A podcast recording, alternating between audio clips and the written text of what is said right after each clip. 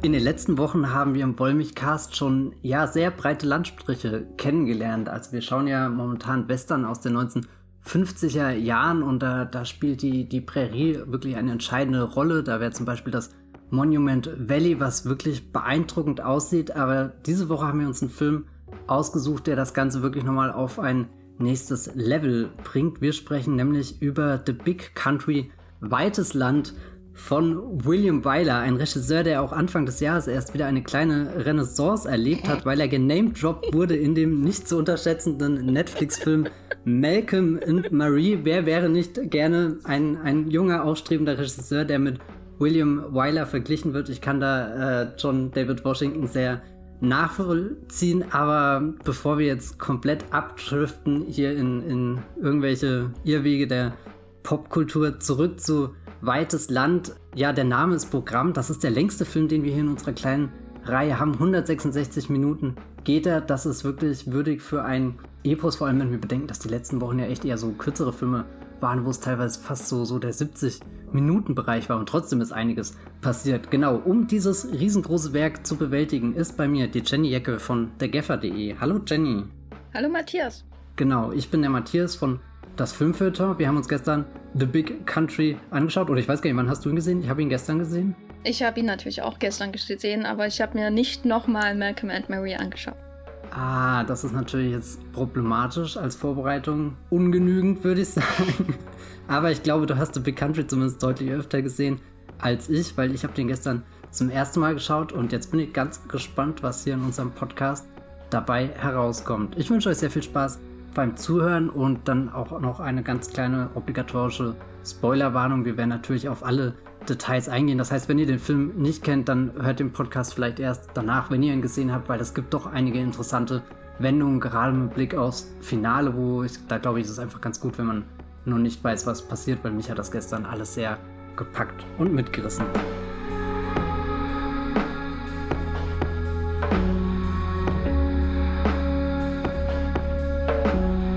Glaube, das dürfte eine sehr lange Einleitung gewesen sein, aber es ist ja auch angemessen für einen Film, der 166 Minuten geht. Jenny, die erste Frage, wenn wir jetzt so zurückblicken auf die, die Filme, die wir bisher hatten, ist denn The Big Country da jetzt ein kompletter Ausreißer oder gibt es da auch Dinge, wo wir eigentlich ziemlich direkt anschließen können an was wir schon in den vergangenen Wochen gesehen haben?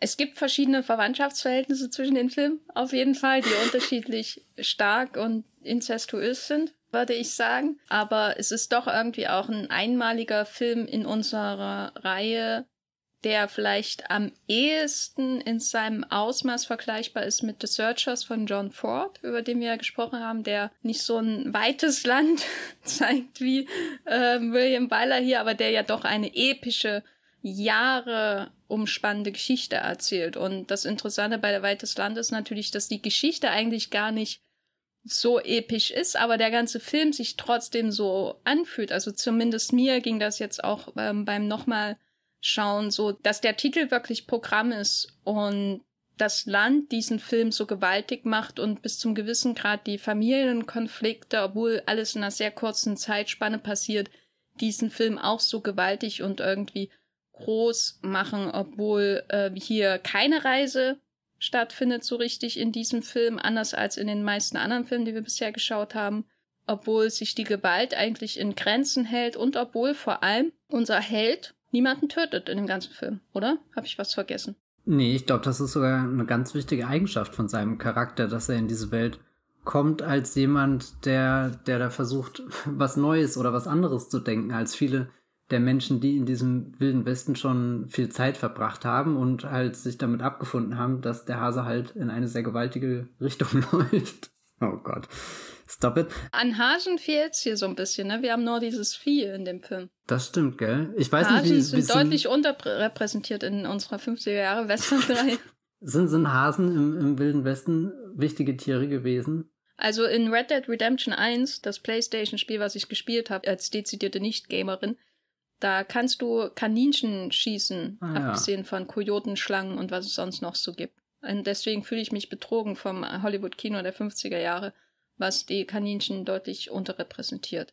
Wie geht's dir? Welche Tiere hättest du dir noch in weites Land äh, gewünscht? Weil Platz genug für ein Zoo ist ja eigentlich. das ist eigentlich echt enttäuschend. So viel Fläche und einfach nicht bebaut, nicht genutzt, gar nichts, nicht mal, nicht mal irgendwas zum, zum Essen oder so wird, wird angebaut. Also was machen denn die Menschen eigentlich mit ihrem ganzen Land? Da, da kommt man ja fast schon auf Ideen. Nee, ich, ich weiß nicht, ich dachte mir zwischendrin, so ein Esel, der da so ein bisschen traurig durch die Gegend läuft, hat es ja auch schon in vergangenen Western als Scene-Stealer entpuppt. Hätte ich auch gern gesehen. Neulich hat auch jemand wieder aus Sama ein Bild geteilt in meinem Twitter-Feed, wo, wo hier, was war das? Ein Lama im Hintergrund war? War das ein Lama? Auf alle Fälle guckt das so, so frech da rein, während vorne dran all diese leidigen Männer sterben. guckt das einfach rein und sagt Hallo.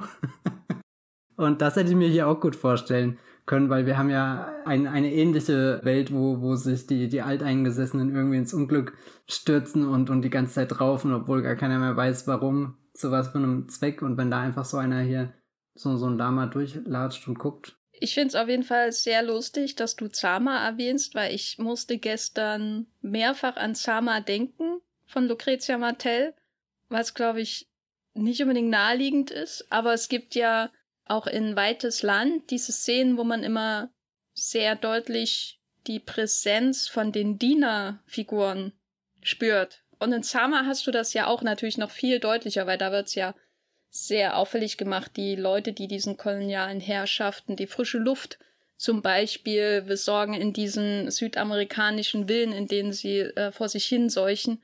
Äh, das ist immer, ist natürlich für die Bilderwelten von Sama sehr wichtig, hm. dass man immer eine Präsenz hat von den Menschen, die da quasi in, in eine Schicht oder mehrere Schichten tiefer leben, um das Leben der, der Reichen angenehm zu machen. Und hier hat man auch immer so Szenen, wo die Diener sehr auffällig so in, in den Bildhintergründen herumstehen, wo sie ganz große Tafeln für ein sehr großes, fettes Mal äh, so in die Kamera halten. Ich weiß nicht, also als würde man die extra so in den Vordergrund drücken, ohne ihnen eine größere Rolle einzuräumen. Aber dadurch sind sie natürlich sehr, sehr präsent. Und da saß ich so gestern da und dachte, Sage ich morgen im Podcast, dass mich der Film an Sama erinnert hat oder ist das zu weit hergeholt? Und jetzt erwähnst du Sama wegen deinem Lama. ich, ich finde, der, der Wollmilchcast sollte ein Safe Space für, für die verrücktesten Filmassoziationen bleiben. Deswegen fühle ich mich hier auch so wohl, weil mein Kopf auch immer ganz verrückte, äh, weiß nicht, Verbindungen steckt irgendwie. Und das ist immer so ein Ort, wo ich das hier einfach bedenkenlos sagen kann. Insofern immer her mit den, den Sama Referenzen. Also wir können auch noch eine First Cow hier einbauen, glaube ich, auch unproblematisch. Aber vielleicht zurück zu, zu unserer Hauptfigur, die da so ungewöhnlich ist. Der James McKay ist das. Ein Mann gespielt von Gregory Peck, den vielleicht manche Menschen kennen. Weiß nicht. Was hat er so gemacht? Gregory Peck. To Kill a Mockingbird. Ah ja, da haben wir ihn. Hallo. Roman Holiday von einem gewissen William Wyler. Ja. Und natürlich nicht zu vergessen die schlecht gefärbten Haare im äh, Hitler-Klone-Film The Boys from Brazil, den ich absolut empfehlen kann. Ja, Gregory Peck, der kommt ja hier rein, wieder so eine Figur, mit der wir quasi die die Welt kennenlernen, in der wir uns in den folgenden Stunden bewegen werden. Also wir haben hier wieder einen Neuling und das hatten wir in den letzten Filmen auch öfter mal. Also in Johnny Guitar kommen wir da an mit äh, Johnny Guitar auf dem Pferd, während links und rechts ähm, Berge gesprengt und Postkutschen überfallen werden, bevor dann in das Casino slash den Saloon von Vienna kommt, die er dann kennt, was dann so das, das Vertraute ist. Und in Forty Guns reisen wir auch über die Weite der Prärie mit diesen US Marshals und seinen Brüdern, um in diese Stadt zu kommen, die von Barbara Stanwicks Cattle Queen beherrscht wird und letzte Woche in Women uh, They Almost lynched, kommen wir mit der Postkutsche äh, mit einer jungen Dame herein, die dann zufällig einem gewissen äh, Jesse James gegenüber sitzt und die dadurch so ein bisschen mitbekommt, wo hier der Hase lang hm, läuft. Und das ist so, so nicht unbedingt die klassische Western-Erzählung. Also zum Beispiel in Seven Men From Now ist es ja ganz anders. Da sind wir von Anfang an mit einer Figur unterwegs, die ganz genau weiß, was sie will. Und alle, die sie trifft, wissen nicht so ganz genau, wo sie hinwollen und brauchen ihre Hilfe mehr oder weniger. Und in The Searchers haben wir John Wayne, der ja auch ganz genau weiß, was, was Sache ist und wo er sich befindet und wie da die Regeln sind. Das heißt, es ist nicht unbedingt der Modus operandi von Western, aber in denen, die wir zuletzt gesehen haben, ist das immer so und auch in weites Land reisen wir mit Gregory Peck aus dem Osten in diesen amerikanischen Westen, in dieses mythische Land, Bundesstaat. Und ja, kennen wir nicht, aber es muss wohl irgendwann im 19. Jahrhundert sein und da ein General vorkommt, mutmaßlich vielleicht auch nach dem amerikanischen Bürgerkrieg. Matthias, was finden wir denn vor mit diesem Gregory Peck? Also er ist da ein sehr vornehmer, freundlicher Mensch, der eigentlich auch erstmal ein sehr ruhiges Örtchen kommt. Also es ist keine große wilde Stadt, wie man sich das irgendwie vorstellen kann, aber es liegt vielleicht auch einfach an der Kamera, dass die immer die, die schönen Totalen zeigt und aus der Entfernung sieht alles friedlicher aus, als dann, wenn man einen Schritt näher herantritt und sieht, wie verdorben alles in den Straßen in Wahrheit ist, weil so, so, so, so freundlich wie er tut und ich habe das Gefühl, er hat, er hat Tiefluft geholt, als er da am Anfang in diese Stadt gekommen ist und sich gesagt, so, das wird jetzt auch für mich irgendwie ein Neuanfang. Ich heirate hier jetzt eine Familie ein, hier kann eigentlich viel entstehen. Ich bin jetzt ein, ein optimistischer Mensch, der, der Dinge vorwärts bringen will, aber der Empfang gestaltet sich ja dann doch eher so, dass, dass er verhöhnt wird. Und, und da musste ich auch sehr an letzte Woche denken. Da hatten wir auch eine Figur, die in die Stadt kam und eigentlich nichts Böses wollte, aber eigentlich schon von, von, schon vor den Toren der Stadt von zwei verschiedenen Reitereinheiten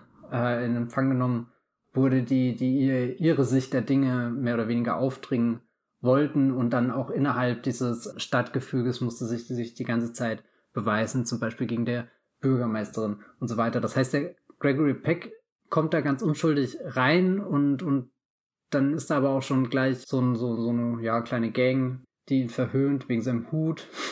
Ah ja, und natürlich noch der, der andere große Name in diesem Film, fast hätte ich ihn vergessen, Charlton Heston, der spielt den Foreman des reichen Anwesens, zu dem er geht und der nimmt ihn dann gleich ein Stück mit auf seine Kutsche, aber auch wirklich nur ein ganz kleines Stück, also ungefähr 100 Meter, dann ist schon wieder der nächste halt.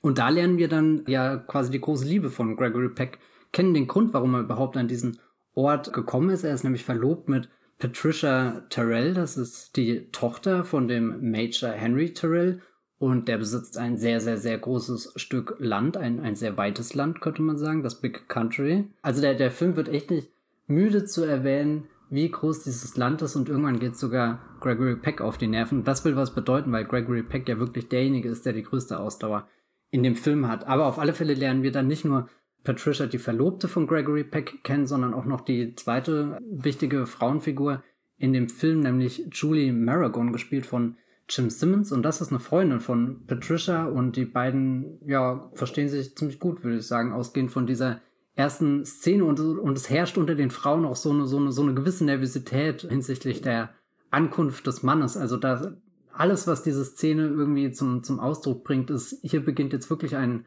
neues Kapitel, nicht nur für den Protagonisten, der reingekommen ist, sondern auch für all die anderen Menschen, die in dieser Welt wohnen und, und im Endeffekt auch für diese ganze Welt selbst. Also dieses weite Land, das wird jetzt bebaut. Oder ist schon bebaut, aber vielleicht jetzt schön bebaut, wer weiß. Du hattest ja gesagt, hier, der ist zwar übelst lang, aber eigentlich hat er nicht mehr Plot als die anderen Filme, die 80 Minuten dauern, vereinfacht gesagt.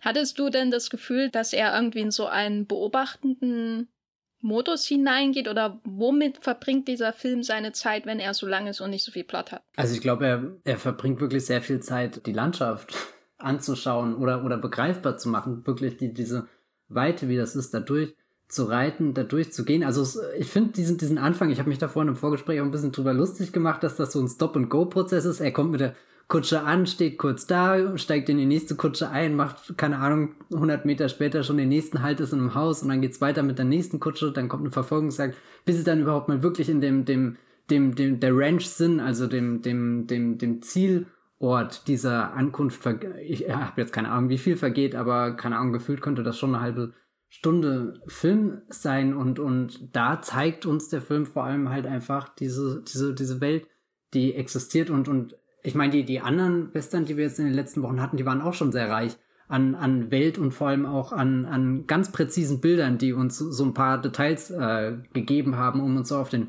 Stand zu bringen, wie, wie ticken die Menschen, wie, wie tickt die Umgebung, so die, die Bäder, das ist immer noch eines der, der faszinierendsten Bilder, weil es auch eben so ein einmaliges Bild hat. Das habe ich davor noch nirgendwo in den Western gesehen und jetzt auch danach nicht mehr. Und, und deswegen gibt mir das ein ganz, ganz bestimmtes Gefühl von der Art von, von, von Stadt, die wir da kennenlernen und, und die sich dann natürlich auch im Laufe des Films verändert. Aber also gerade gerade gerade bei bei bei Forty Guns oder so, wenn diese Dinge eher so kurz reingeworfen, die sind sehr konkret, aber die sind dann auch da und dann funktionieren sie und ich habe das Gefühl, dass Weites Land da schon irgendwie der der schwärmerische Film ist, der der halt wirklich ganz viel zeigt, aber ohne dabei auch ermüdend oder sowas zu werden oder oder Dinge in die Länge zu ziehen, sondern ich habe das Gefühl, der geht eigentlich für für das Tempo, was er wählt, ja auch recht zügig vorwärts und und es gibt keine Szene, die an sich redundant wirkt, weil ja in jeder Begegnung der Figuren wir irgendwas Neues erfahren und irgendeine neue Beziehung mehr und mehr zum Ausdruck kommt. Und ich glaube, eine der Figuren, bei der man das am, am besten festmachen kann,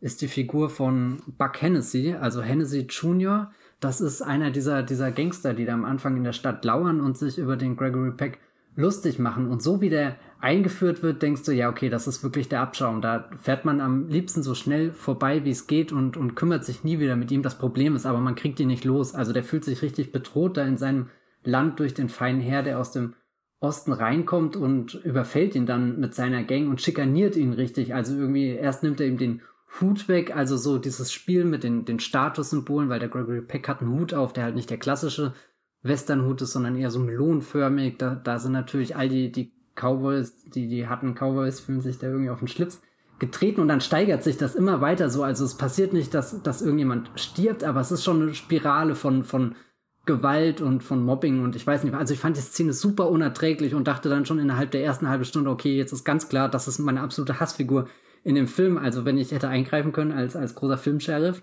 der ich nicht bin, hätte ich ihn am liebsten, Hennessy Jr., hätte ich ihn aus dem Film rausgestrichen. Aber was, was The Big Country ja dann im Lauf seiner 166 Minuten so toll hinkriegt, ist, dass, dass all diese Figuren zusätzliche Facetten bekommen und dass es eben nicht mehr so einfach ist, sie zu verurteilen aufgrund des ersten Eindrucks, den wir einfach von ihnen haben, weil so, so scheußlich die Szene ist und so wütend wie ich war und, und Patri Patricia, also die, die äh, Verlobte von, von James McKay, die, die, die hat ja da auch so ein bisschen die, die, die Publikumsperspektive und sagt, boah, warum hast du mir mein Gewehr weggenommen? Ich hatte kurz einen Prozess oder so gemacht, ich lasse mir doch sowas nicht gefallen, beziehungsweise sie lebt ja auch schon länger da und, und hatte einfach mehr Erfahrung gesammelt und da wirkt der Gregory Peck auch vielleicht ein bisschen naiv oder so, komm, du musst das jetzt nicht spielen, sondern ich weiß nicht, aber, aber all das verwandelt sich in dem Film und jetzt habe ich sehr viel geredet, jetzt will ich dir erstmal wieder Zeit lassen zu sagen, was du denkst, Jenny. Also mich hat die Bullying-Szene ausnahmsweise nicht an Zama erinnert, sondern an Ruben Östlund-Filme. Mhm, das musst du jetzt erklären. Weil Ruben Östlund, höhere Gewalt, Play the Square, heißt der ja, so? Ja, das Square. Ja. Der steht ja total auf so Menschen in solche unangenehmen gesellschaftlichen Experimente zu versetzen und zu gucken, wie sie eskalieren. So, das ist ja so, das ist ja sein Selling Point, ne? Und du sitzt dann da und im, äh, quälst dich im Kinositz, weil du zugucken musst, wie die in solche Situationen geraten. Das hast du bei diesen Männlichkeitsritualen ja in, in, in höhere Gewalt auch. Ich meine, höhere Gewalt ist ja auch ein Film über jemanden, der in einer Extremsituation als feige dargestellt wird, weil er ja bei der Lawine nicht versucht, seine Familie zu retten. Das war doch so ungefähr. Und, Aber sein Smartphone. Äh, dann, genau. und das dann versucht, so im Verlauf dessen damit irgendwie klarzukommen, das zu kompensieren und so weiter. Und es ist alles sehr unangenehm dazu zu schauen. Und bei Play ist es ja auch noch extremer und The Square ja sowieso, da kommen dann noch die, die unterschiedlichen Schichten und so weiter und so fort. Ich will gar nicht so lange über Ruben Östlund reden, weil eigentlich mag ich seinen Film nicht besonders. Aber daran hat es mich irgendwie erinnert, weil das ja am Anfang so eine Situation vorgeht, wo du ja schon richtig beschrieben hast, die uns in eine sehr unangenehme Rolle zwängt, wo wir eigentlich unseren nominellen Filmhelden haben, einen Stand-up-Guy, einen Gregory Peck, der sich von nichts unterkriegen lässt. So, das ist nicht unbedingt so ein, ein Westernheld oder ein Filmheld wie John Wayne, wo wir immer denken, ja, der greift gleich zur Waffe und der macht alle platt. Das ist nicht Gregory Peck. Aber es ist auch niemand, den man mit einem duckmäuserischen Gehabe zum Beispiel assoziiert. Niemand, den man mit Schwäche assoziiert, wenn es so um das Filmimage geht. Und dann ist er da in dieser Situation mit diesen vier betrunkenen Cowboys. Er ist in seinem schnieken Anzug mit seinem Bowlerhead. Und es wird immer schlimmer, was sie mit ihm machen, wie du ja das auch schon beschrieben hast, bis sie ihn quasi alle mit äh, Lassos fesseln und er quasi komplett in ihrer Gewalt ist und man selber das gar nicht so richtig verarbeiten kann, was passiert da jetzt eigentlich? Gregory Peck, das bin ich doch gar nicht gewohnt, dass der sowas macht. oder überhaupt meine Westernhelden. Selbst wenn ich noch, wenn ich noch nie einen Film mit Gregory Peck gesehen habe, habe ich da eigentlich eine Vorstellung davon, was Westernhelden, die mir am Anfang des Films auch als die Helden des Films präsentiert werden, machen. So, und wie sie sich normalerweise durchsetzen. Und dann ist er da in Gewalt dieser Tölpel und tut nichts und die Frau ist die mit dem Gewehr und so. Und das, das muss man erstmal verarbeiten. Das ist eine seltsame Situation. Das ist wie so ein, wie eben sowas, was Ruben Östlund in einem schlechten Film verarbeiten würde. Aber wir sind ja hier glücklicherweise bei William Wyler und ähnlich wie aber bei Östlund ist, ist das so der Anfang, der uns so vorgibt, wie der Rest des Films funktionieren wird, weil hier natürlich schon viel erzählt wird in dieser kleinen Szene über James McKays Verhältnis zu Gewalt zum Beispiel, über Selbstverteidigung, über sein Stolz. Nur können wir das eben jetzt zu diesem Zeitpunkt noch nicht so richtig einordnen. Ist das Schwäche oder ist das Berechnung? Das macht es eigentlich sehr spannend. Also er, er, er antwortet ja dann das war doch alles nur Spaß, als er dann hier von, von seiner Verlobten auch so, so angegangen wird, warum er nicht wirklich zur Waffe gegriffen hat. Was glaubst du, war das bei ihm Überzeugung, dass er das gesagt hat, oder hat er damit auch noch ein bisschen versucht, seine Ungewissheit zu überspielen, weil er halt erstmal reinkommen will in die Welt und nicht gleich sich Feinde machen will, weil das nicht das Erste ist, was, was er beabsichtigt? Also ich glaube, das war einfach eine bewusste Entscheidung, den Weg des geringsten Widerstands zu gehen, um problemlos einfach aus der Situation rauszukommen. Ich glaube nicht, dass es Spaß war, weil spätestens, wenn sie da ihn mit Lassos mhm. bewerfen, ist das ja kein Spaß mehr. Das kann sofort eskalieren. Einfach nur, wenn ein Pferd entscheidet, wegzugaloppieren, dann wird es eine sehr eklige Szene. Na, vor allem haben wir auch schon Überfälle in den letzten Wochen gesehen. Oder jetzt gleich schon hier Street Return to Humor. Beginnt ja auch mit einem Überfall, der ziemlich rabiat endet. Ja, nee, ich glaube, das ist einfach ein Versuch zu deeskalieren von, von seiner Seite wenn wir dann erfahren, was er für einen Hintergrund hat, dass er ein Seemann ist zum Beispiel, ich glaube, da kommen dann, also zumindest bei mir kamen dann diverse Herman Melville'sche, Moby Dick'sche Assoziationen, seewölfige Assoziationen sofort in den Kopf, wo ich dachte, aha, er war schon in tausend Situationen und hat deswegen gelernt, die Eskalation zu vermeiden, damit er nicht über Bord fällt wahrscheinlich oder irgendwie am Hafen in einer trunken in einer Schlacht hinein gerät oder so. Hat seinen Moby Dick schon gefunden. Aber das Interessante ist ja, dass diese Situation, die am Anfang irgendwie ein bisschen random wirkt, ne? Er wird dann halt einfach gebullied und dann hauen die ab und dann ähm, fährt er zu seinem Schwiegervater, dass diese Situation ja ein fatal, eine fatale Eskalation insgesamt in dieser in diesem, in diesem, kann, man kann eigentlich gar nicht sagen Ort, weil es sind ja mehrere Orte in diesem weiten Land.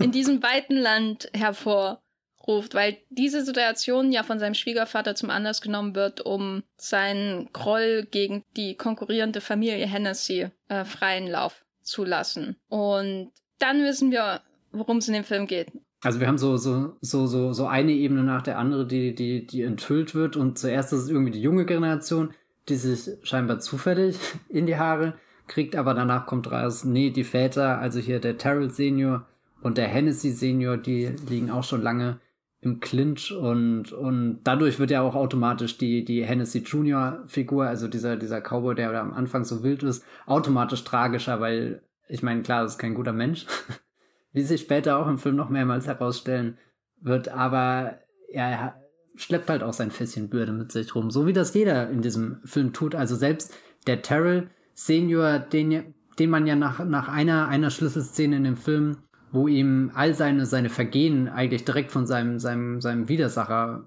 vorgeworfen werden. Also der Hennessy Senior über, äh, nicht überfällt, aber stürmt er dann einfach in so eine Feierlichkeit rein, die da auf der großen Ranch stattfindet, wo, wo der Major, also hier der Terrell Senior, der Major, Gäste geladen hat und dabei natürlich auftrumpfen will mit, was er jetzt gerade auch hier alles für seine Familie in Gang setzt, dadurch, dass er seine Tochter und den äh, Gregory Peck verheiratet und so weiter. Und, und da wird ihm ja richtig so eine Liste an Schandtaten vorgelesen, wo, wo, wo, wo ich als Zuschauer dann auch irgendwie die gleiche Reaktion hatte wie, am Anfang bei dem Überfall, oh je, das ist er jetzt, das ist der ganz große Bösewicht. Los, schneidet ihn aus dem Film, verdammt ihn weg damit. Aber nee, das ist ja kein Weg und das, das wäre ja dann auch uninteressant, wenn er weg wäre, sondern eben diese, dieses immer wieder Zusammenkommen der Figuren und, und dass, dass halt jeder da seine Absichten verfolgt und dass es dann wirklich den ganzen Film drum geht, das auszuloten.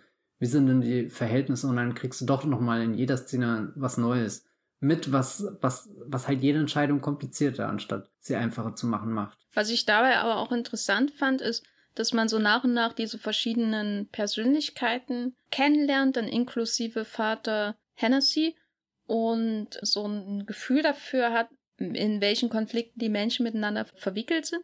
Aber gleich am Anfang auch das Land dazu genutzt wird, um, um das so darzustellen, diese verschiedenen Pole. Ich glaube auch so stark das Land genutzt wird wie in keinem anderen Film, um diese verschiedenen, nicht nur, sag ich mal, Fronten zu zeigen, zum Beispiel die Villa und den Canyon oder so, wo, wo mhm. in der Villa wohnt der Terrell und in, im Canyon wohnt die Hennessy's oder so. Was sagt uns das gleich? Wie sehen ihre Häuser aus und so? Da können wir natürlich ganz viele Schlüsse auch über ihren wirtschaftlichen äh, und finanziellen Zustand ziehen, sondern auch zum Beispiel das, was du vorhin erzählt hattest, dieses Stop-and-Go-Verfahren. Was, was sehen wir da eigentlich? Wir sehen dieses kleine Städtchen und da wohnt aber Terrell nicht. Was bedeutet das? Er wohnt da weiter weg. Was kommt dann als nächstes? Wir sehen erstmal ganz viele kleine Häuserchen von, wie wir dann später lernen, Bediensteten, auch zum Teil Mexikanern, die da wohnen und natürlich auch jemand wie der Vorarbeiter, der von Charlton Heston gespielt wird, die sich da alle um diese Mega-Villa gruppieren. Also dieses Haus alleine könnte man ja auch einen Podcast höher machen. Wir sehen ja von innen eigentlich gar nicht so viel, was ich ein bisschen schade finde.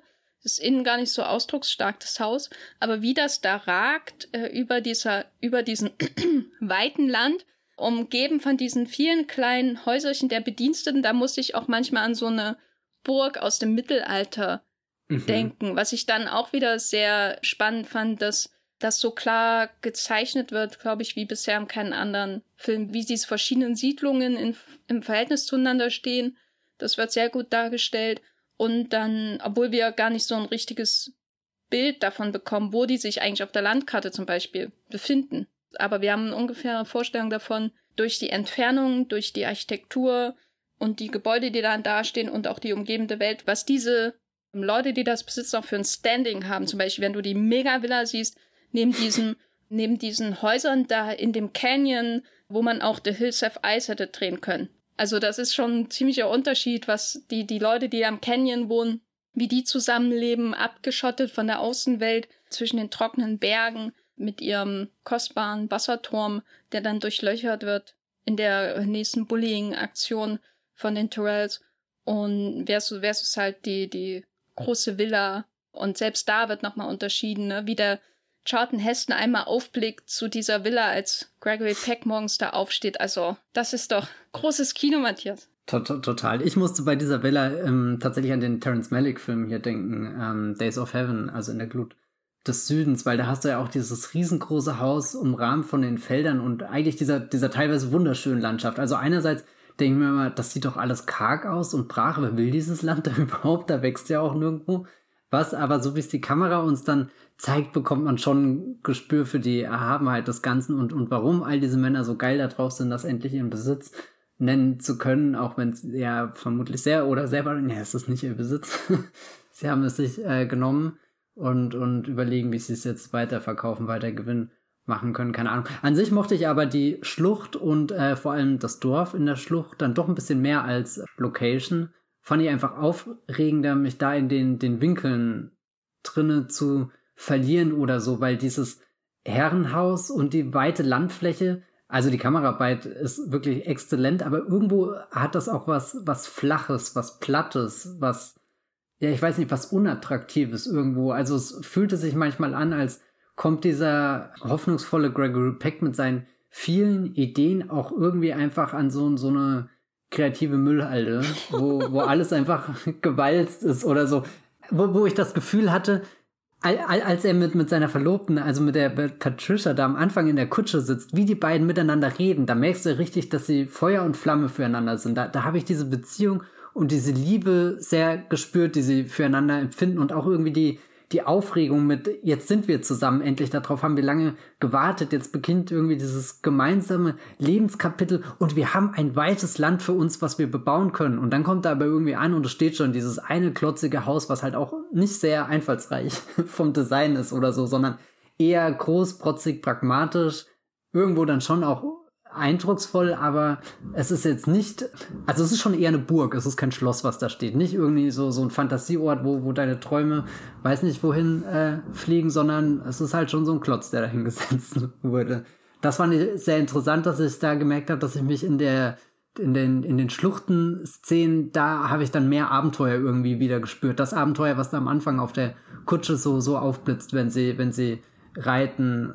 Aber ja, ich glaube, das ist ganz bewusst gewählt. Dieser Kontrast hast du ja jetzt auch schon zum Teil sehr gut beschrieben, ja. Also der Canyon hat mir Schatz im Silbersee Vibes gegeben, hier dieser Winnetou-Film und ja. der Bird Ives, der hat mich auch manchmal an Mario Adolf erinnert. Aber da hm. will ich gar nicht mehr zu sagen, weil ich mich gar nicht mehr an den Schatz im äh, Silbersee da erinnern kann. Aber ja, ich kann das mit diesen Platten auf jeden Fall nachvollziehen, weil diese Landschaft, wenn er da morgens draufblickt, die wirkt schon sehr überwältigend, aber eben auch irgendwie wie so eine, als würdest du als Künstler mit einem, äh, was ist das, Maler-Äquivalent zu einem zu einer Schreibblockade, eine Malblockade, keine Ahnung, vor, vor einer weißen Leinwand stehen so und du hast alle Farben und Pinsel da, aber dadurch, dass du noch nicht mal eine Skizze hast, ist das so überfordernd, weißt du, weil alles weiß ist. Und ja. du kannst alles machen, aber das ist auch zu viel wieder. Und so kommt mir diese weite, flache, ich meine, richtig flach ist ja nicht, Landschaft vor, aber wo ich dann gemerkt habe, wo, wo ich dann auch mal nachvollzogen habe langsam, warum überhaupt jemand da lebt, weil das ist ja so ein Grundproblem für mich bei Western. Ich als Stadtmensch werde immer hingezogen sein zu den Küstenstädten im, in Amerika und auf jeden Fall nicht zum amerikanischen Westen mit diesen trockenen Steppen da, wo du hoffst, dass irgendwie alle 100 Meilen mal ein Tümpel ist. Wo ich nachvollziehen konnte, warum jemand da lebt und was dieses weite Land für auch unsere Hauptfigur bedeuten kann und warum das auch für ihn so ein Sehnsuchtsort ist, ist dann, wenn er auf Reisen geht mit seinem kleinen Ritt durch die Nacht dann auch und wo er dann bei der Nachbarin ankommt, nämlich bei der Lehrerin mit ihrer heruntergekommenen, mit ihrem heruntergekommenen Herrenhaus von ihrem Großvater, der gestorben ist, und sie ist dann in ihrem kleinen Cottage und dann schauen sie zusammen auf diesen Fluss und so. Und da habe ich dann verstanden, okay, ja, das ist schon ein hübscher Landstrich in meinem Ranking der Western-Landstriche ist der Film dann so ein bisschen gestiegen auf jeden Fall. Da macht er im Endeffekt mit der Landschaft das gleiche wie mit den Figuren. Er zeigt uns erstmal was, was wir glauben, sehr schnell zu durchschauen und dann, haha, damit habt ihr nicht gerechnet, dass das, diese schöne Flusskurve, was ja dann auch irgendwie so der zentrale Punkt oder das Stück Land ist, worum am meisten gestritten wird irgendwie im Film, das stellt sich ja dann auch erst nach und nach heraus, dass der Major da ja dem Hennessy die, die Wasserstelle für sein, sein ganzes Kettle und so wegnehmen will. Das finde ich eigentlich auch geschickt, dass das erst, keine Ahnung, zur Hälfte des Films enthüllt wird sozusagen, dass, dass wir immer weiter reingehen können in die Welt und, und es offenbaren sich weiterhin irgendwelche nicht vorhergesehenen Wunder. Wobei ich aber anmerken muss, dass ich glaube, viele andere Menschen, vor allem ähm, Menschen in Amerika im 19. Jahrhundert, wahrscheinlich nicht so gelangweilt auf dieses weite, platte Land schauen würden wie wir mein Problem ist halt, ich assoziiere mit diesem, mit diesem Landstrichen vor allem so diese Dust Bowl-Geschichten äh, aus den, ich glaube, 30er Jahren des 20. Jahrhunderts. Das heißt, der Wind, der, der hebt die Erde hoch, alles ist total vertrocknet, äh, äh, überall äh, Stürme und so und so. Das ist alles sehr, sehr negativ belastet in meinem, meiner Vorstellungskraft. Aber ich glaube, wenn du so ein Kettle-Farmer bist, da ist das schon einfach nur das Paradies, diese weiten Landschaften zu sehen, vor allem wenn du irgendwo eingewandert bist aus irgendeiner überfüllten Stadt in Norddeutschland oder so. Keine Ahnung. Äh, da ist das bestimmt geil, so ein, so ein weites Land zu sehen. Wie oft haben wir eigentlich schon weites Land in diesem Podcast gesagt? Noch Öfter so als im Film? Film. Nicht so.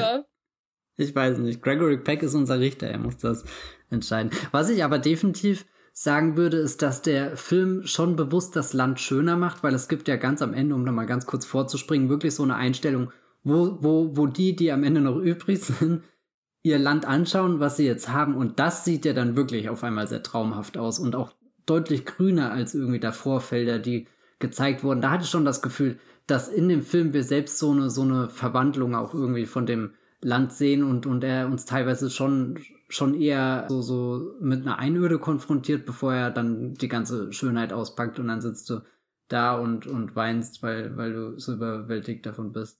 Äh, hast du geweint gestern? Na, ich, dachte schon oft, also geweint habe ich tatsächlich nicht, aber es war schon sehr oft am, am, dass ich wütend war, weil er so schön war, der Film. Ja, das ist doch äh, eine schöne Beschreibung von, ich sag's nochmal, Weites Land, The Big Country von William Wyler. Ähm, aber es geht ja nicht nur um das weite Land, sondern die Menschen. Wir, ja, die Menschen. Also das ist ja so, so das Grundproblem dieses Films. Problem nicht im Sinne von, das ist irgendwas, was ich an ihm kritisieren würde, sondern die Idee, die ja schon im Titel steckt. Das heißt, ähm, in diesem Film ja explizit auch, weil hier keine amerikanischen Ureinwohner vorkommen.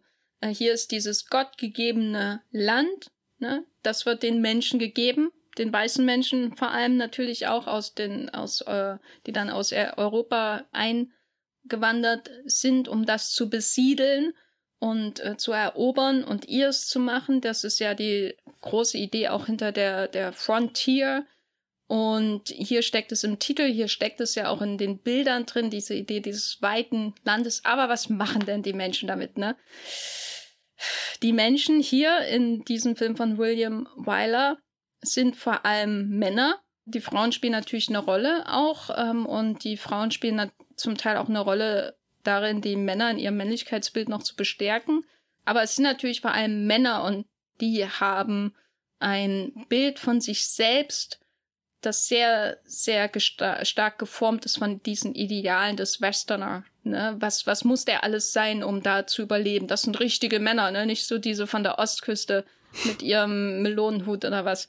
Was, was, was ist dieses Bild von dieser doch durchaus zersetzenden Männlichkeit, die diesen dieses weite Land, ich müsste eigentlich jedes Mal einen Schluck trinken, wenn ich hier das sage.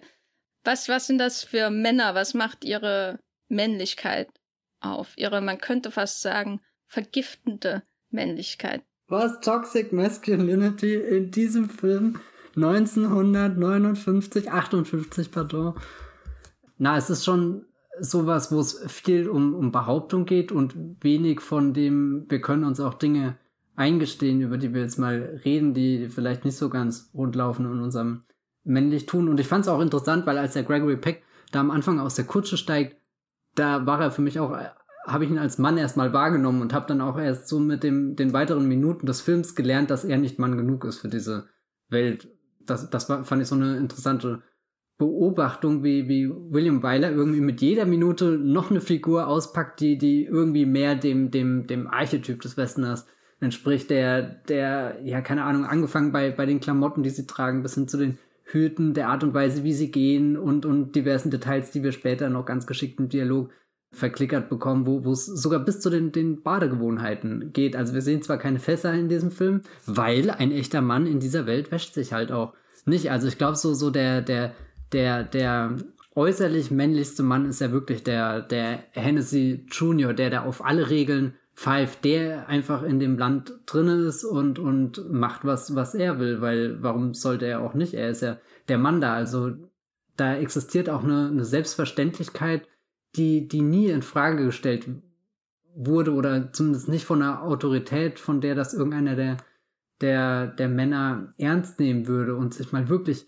im Spiegel anschauen würde. Und der Film treibt das ja so weit, dass, dass die meisten Männer auch erst zu spät erkennen, in was für äh, Richtung sie dadurch getrieben werden, was sie sich dadurch gegenseitig antun, weil sie einfach nicht ablassen können von dem Stolz, der sie begleitet, weil, weil sie auch irgend, aus irgendeinem Grund glauben, das ist einfach das, was sie da tun müssen. Also es existiert da auch irgendwie vielleicht schon auch wieder mit der, der, die, das flache Land hat auch so, so eine Perspektivenlosigkeit geschaffen. Also der, der Gregory Peck bringt da schon Ideen mit, glaube ich, über die der Major schon ganz lange nicht mehr nachgedacht hat, sondern insgeheim alles, was, was irgendwie dieser, dieser Familienpatriarch in die Wege leitet, führt ja zu einem Kleinkrieg, den er dann da mit dem anderen Dude anfängt. Also dem Hennessy Senior, quasi zwei verfeindete Clans.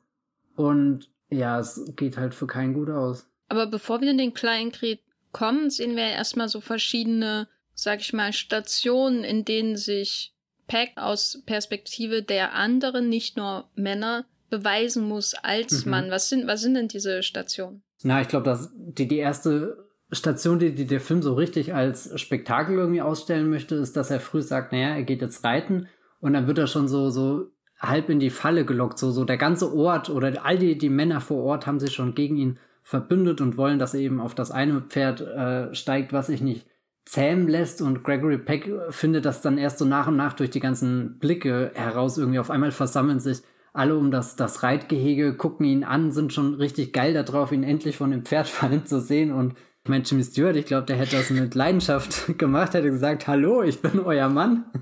Aber ich glaube auch Jimmy Stewart ist eigentlich kein, kein Mann, der sich das eingestehen will, dass, dass er da nicht manns genug ist, um auf dem Pferd zu bleiben. Und der Gregory Peck ist halt klug oder, oder, oder ich weiß nicht, oder jemand, der, der, der sehr gelassen in diese Western-Welt reingeht und deswegen viele der Szenen durchschauen kann und am Anfang lässt er sich ja noch auf, auf dieses Kutschengerangel und so weiter ein. Aber dann bei dem Pferd nimmt er ja wirklich die, die letzte Abzweigung, die sie ihm auftut und sagt, nee, ich steige jetzt nicht auf dieses Pferd.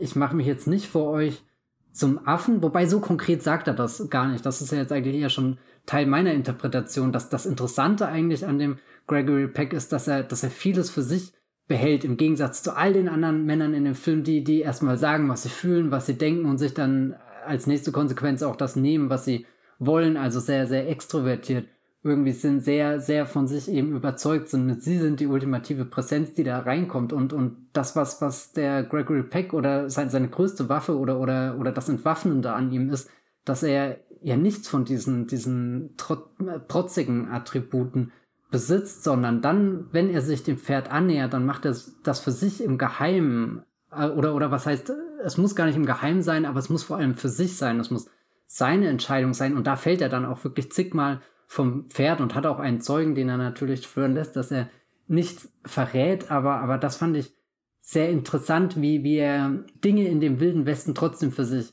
ausprobiert, um herauszufinden, ist das jetzt was, was ich brauche, um ein Mann zu sein oder kann ich darauf beim nächsten Mal verzichten oder schaffe ich es das sogar zu verändern? Dieses Pferd, was von allen auch nicht wirklich gemocht wird, weil es halt die Leute runterschmeißt, weil es nicht zähmbar ist. Vielleicht kann ich dem ja auch mit einer anderen Attitüde begegnen und, und finde dann einen Zugang dazu. Und, und das ist ja einerseits auch irgendwie so ein Klischee mit, oh, das missverstandene Tier, du musst dem, dich nur annähern oder, oder irgendwie da so, so ein Bonding-Moment haben. Aber es fühlt sich halt nicht an, als würde der Film das durchexerzieren, sondern als entsteht das wirklich aus seinem aufrichtigen Interesse heraus, einen eigenen Weg zu gehen.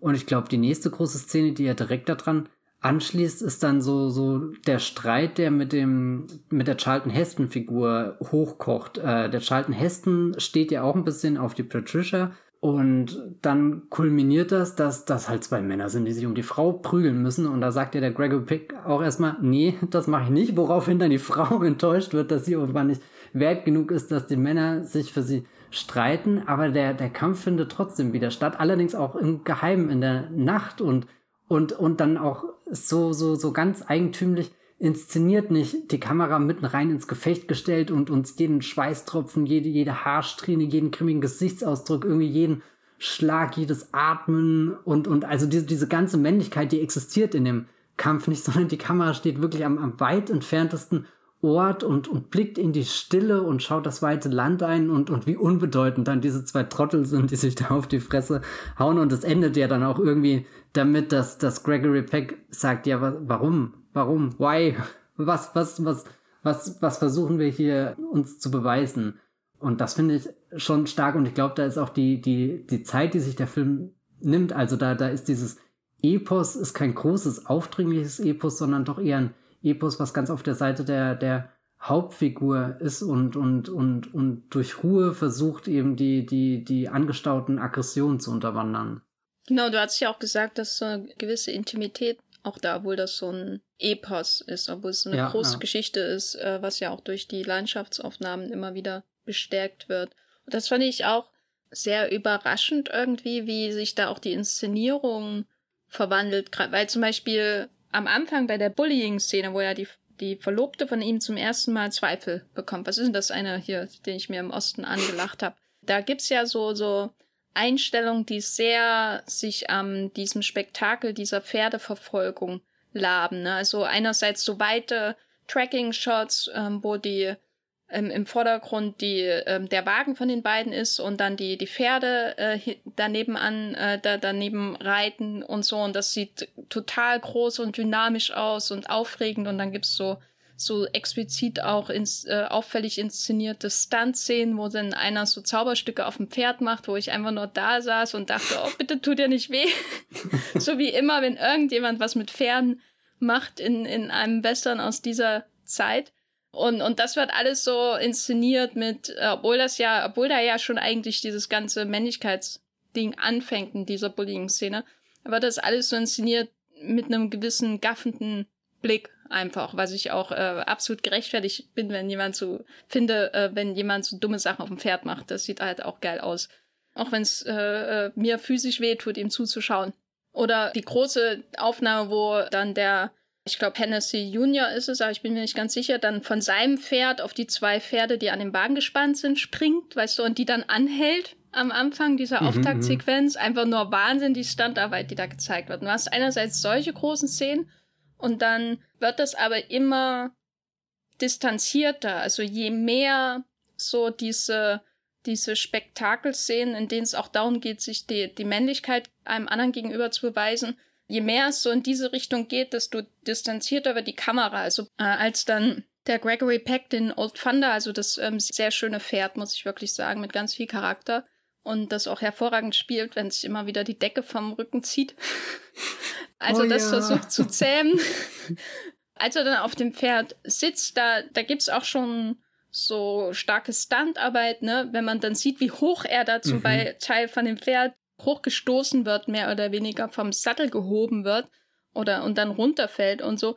Aber gerade wenn es dann rübergeht, erst zu der Schlägerei und dann natürlich auch gerade auch im Finale zwischen den beiden Vätern im, im Canyon, was der ultimative sinnlose Männlichkeitsbeweis im Film ist, da hebt die Kamera ab, da könnte sie nicht weiter weg sein, als würde das Spektakel, was man sonst haben könnte mit Stuntmen, die sich die ganze Zeit schlagen zum Beispiel, als würde das so in sich zusammenfallen, weil es die Aufmerksamkeit verliert. Also die machen ja alles für die Aufmerksamkeit theoretisch, zumindest jemand wie Charlton Heston, der ihn vor seiner Freu Verlobten verprügeln möchte. Alles für die Aufmerksamkeit, alles Gewalt antun, damit andere sehen, damit man selber irgendwie besser wird dadurch. Und dadurch, dass die Kamera sich dem entzieht, fällt das alles in sich zusammen. Weil die Kamera ist ja dann der einzige Zuschauer, der ihnen noch bleibt, sozusagen innerhalb des Filmes, wenn schon alle anderen schlafen gehen. Und äh, das, das hat mir sehr gut gefallen. Vor allem, weil er gleichzeitig dann Gelegenheit hat, diese Mondlandschaft, dieses, ja, die, in ja. dieser amerikanischen Nacht unter diesem seltsam bläulichen Nachthimmel, der unwirklich aussieht, zu, zu zeigen, was, au, was wirklich aussieht wie, als wärst du auf einem fremden Plan Planeten, weil es ja offensichtlich nicht nachts ist. Na, für mich war das auch fast schon so eine Szene, wie, wie ich mir das eigentlich immer, ich weiß nicht, ob es jemals einen Samurai-Film gibt, der das hat, aber auch wo du, wo du dieses Riesenfeld hast und, und der Samurai mit seinem Schwert irgendwie sich im Mondlicht duelliert. Da, das ist irgendwie so ein Bild, wo ich manchmal das Gefühl habe, das existiert nur im Kopf, aber, aber das kommt schon wirklich sehr nah daran ran. Ja, das ist ganz große Kunst. Ein ganz äh, fremdes, also es wirkt einfach total fremd, dieses nächtliche Bild, so eine künstliche Hollywood. Nacht mit diesen starken Schatten auch. Die Schatten in diesen Nächten immer, die finde ich sehr schön. Also man sieht ja kaum die Gesichter von den Leuten, die so stark fallen da die Schatten des Mondlichtes offenbar, dass, dass man nur diese schwarzen Schemen hat von den Männern, die sich da gegenseitig schlagen. Eine ganz große Szene, viel zitiert. Welche Rolle spielen denn die Frauen, wenn es darum geht, mit dieser Männlichkeit umzugehen? Du, du hattest das ja letzte Woche angekündigt mit ab jetzt kommen nur noch Männer. da dachte ich dann, naja gut, ganz so schlimm war es nicht. Also die zwei Frauen sind ja schon präsent in dem Film. Es ist jetzt natürlich keine Joan Crawford irgendwie, die da durch ihren eigenen Saloon spaziert. Also das ist schon mal eine, eine andere Ebene, ein anderes Level auch so an, an Selbstbestimmtheit. Da existiert hier schon irgendwie das Bild, dass die Frau halt erstmal die Verlobte ist. Oder sowas, also über das Verhältnis zu, zu der Männerwelt definiert wird. Und ich glaube, die Szenen, die, die aber wirklich unangenehm sind, sind alle, die mit Julie und der Charlton Heston-Figur zu tun haben, weil er eben einer dieser Männer ist, die, die gar kein, keine Grenzen für sich ausgemacht haben und das auch nicht machen wollen, sondern die sich ganz bewusst in die Wohnung reinschleichen und, und verwechseln, dass das nicht charmant, romantisch oder, oder heldenhaft ist, sondern einfach nur creepy as fuck. also man kann es gar nicht anders sagen, wie, wie er sich da ihr auftrinkt, an den Tisch setzt, einfach die Suppe reinschaufelt, die sie für sich gemacht hat und dann auch noch die Dreistigkeit besitzt zu sagen, ja, es sieht ein bisschen dünn aus, nicht? Das habe ich mir. Also das so, war so, aber nicht Charlton Heston. Das war, ah, verdammt, wer war das? Das war Hennessy Junior. Ah ja, oh Gott, ja, sorry. Pardon, ich rede die ganze Zeit von der falschen Figur. Also streich den, den Charlton Heston wieder aus eurem Kopf. Ich äh, meinte den, den, den, den Hennessy Junior, den, den, den, ja, den Gangster halt. genau, und, und er ist halt so, so eine ganz unangenehme, aufdringliche Fi Figur, wo, wo ich dann auch wirklich gemerkt habe, irgendwie, wie, wie er einfach Platz einnimmt. Einfach dadurch, dass er reinkommt, wie er sich bewegt, wie er sich ausbreitet und, und dann gibt's ja später nochmal eine Anschlussszene, wo er versucht, sie zu vergewaltigen und, und trotzdem, oder, also so, so, es wird dann sehr kompliziert zum Finale hin, versucht sich ja Julie irgendwie auf seine Seite zu schlagen, wo es zu kompliziert zwischen ihr und der Gregory Peck-Figur geht. Und, und das fand ich, also da, da hatte ich dann das Gefühl, da fordert der Film schon einiges heraus von uns Zuschauern, dass, dass es nicht einfach ist, irgendwie die, die Entscheidung manchmal nachzuvollziehen, sondern dass, dass wir uns wirklich in ganz viele Köpfe reinversetzen müssen, die da in diesem Film ticken und eben herausfinden, warum handeln sie jetzt in den Situationen so, wie, wie sie das gerade getan haben. Und, und da habe ich auch gemerkt, dass mich der Film wirklich die komplette Laufzeit lang in seinem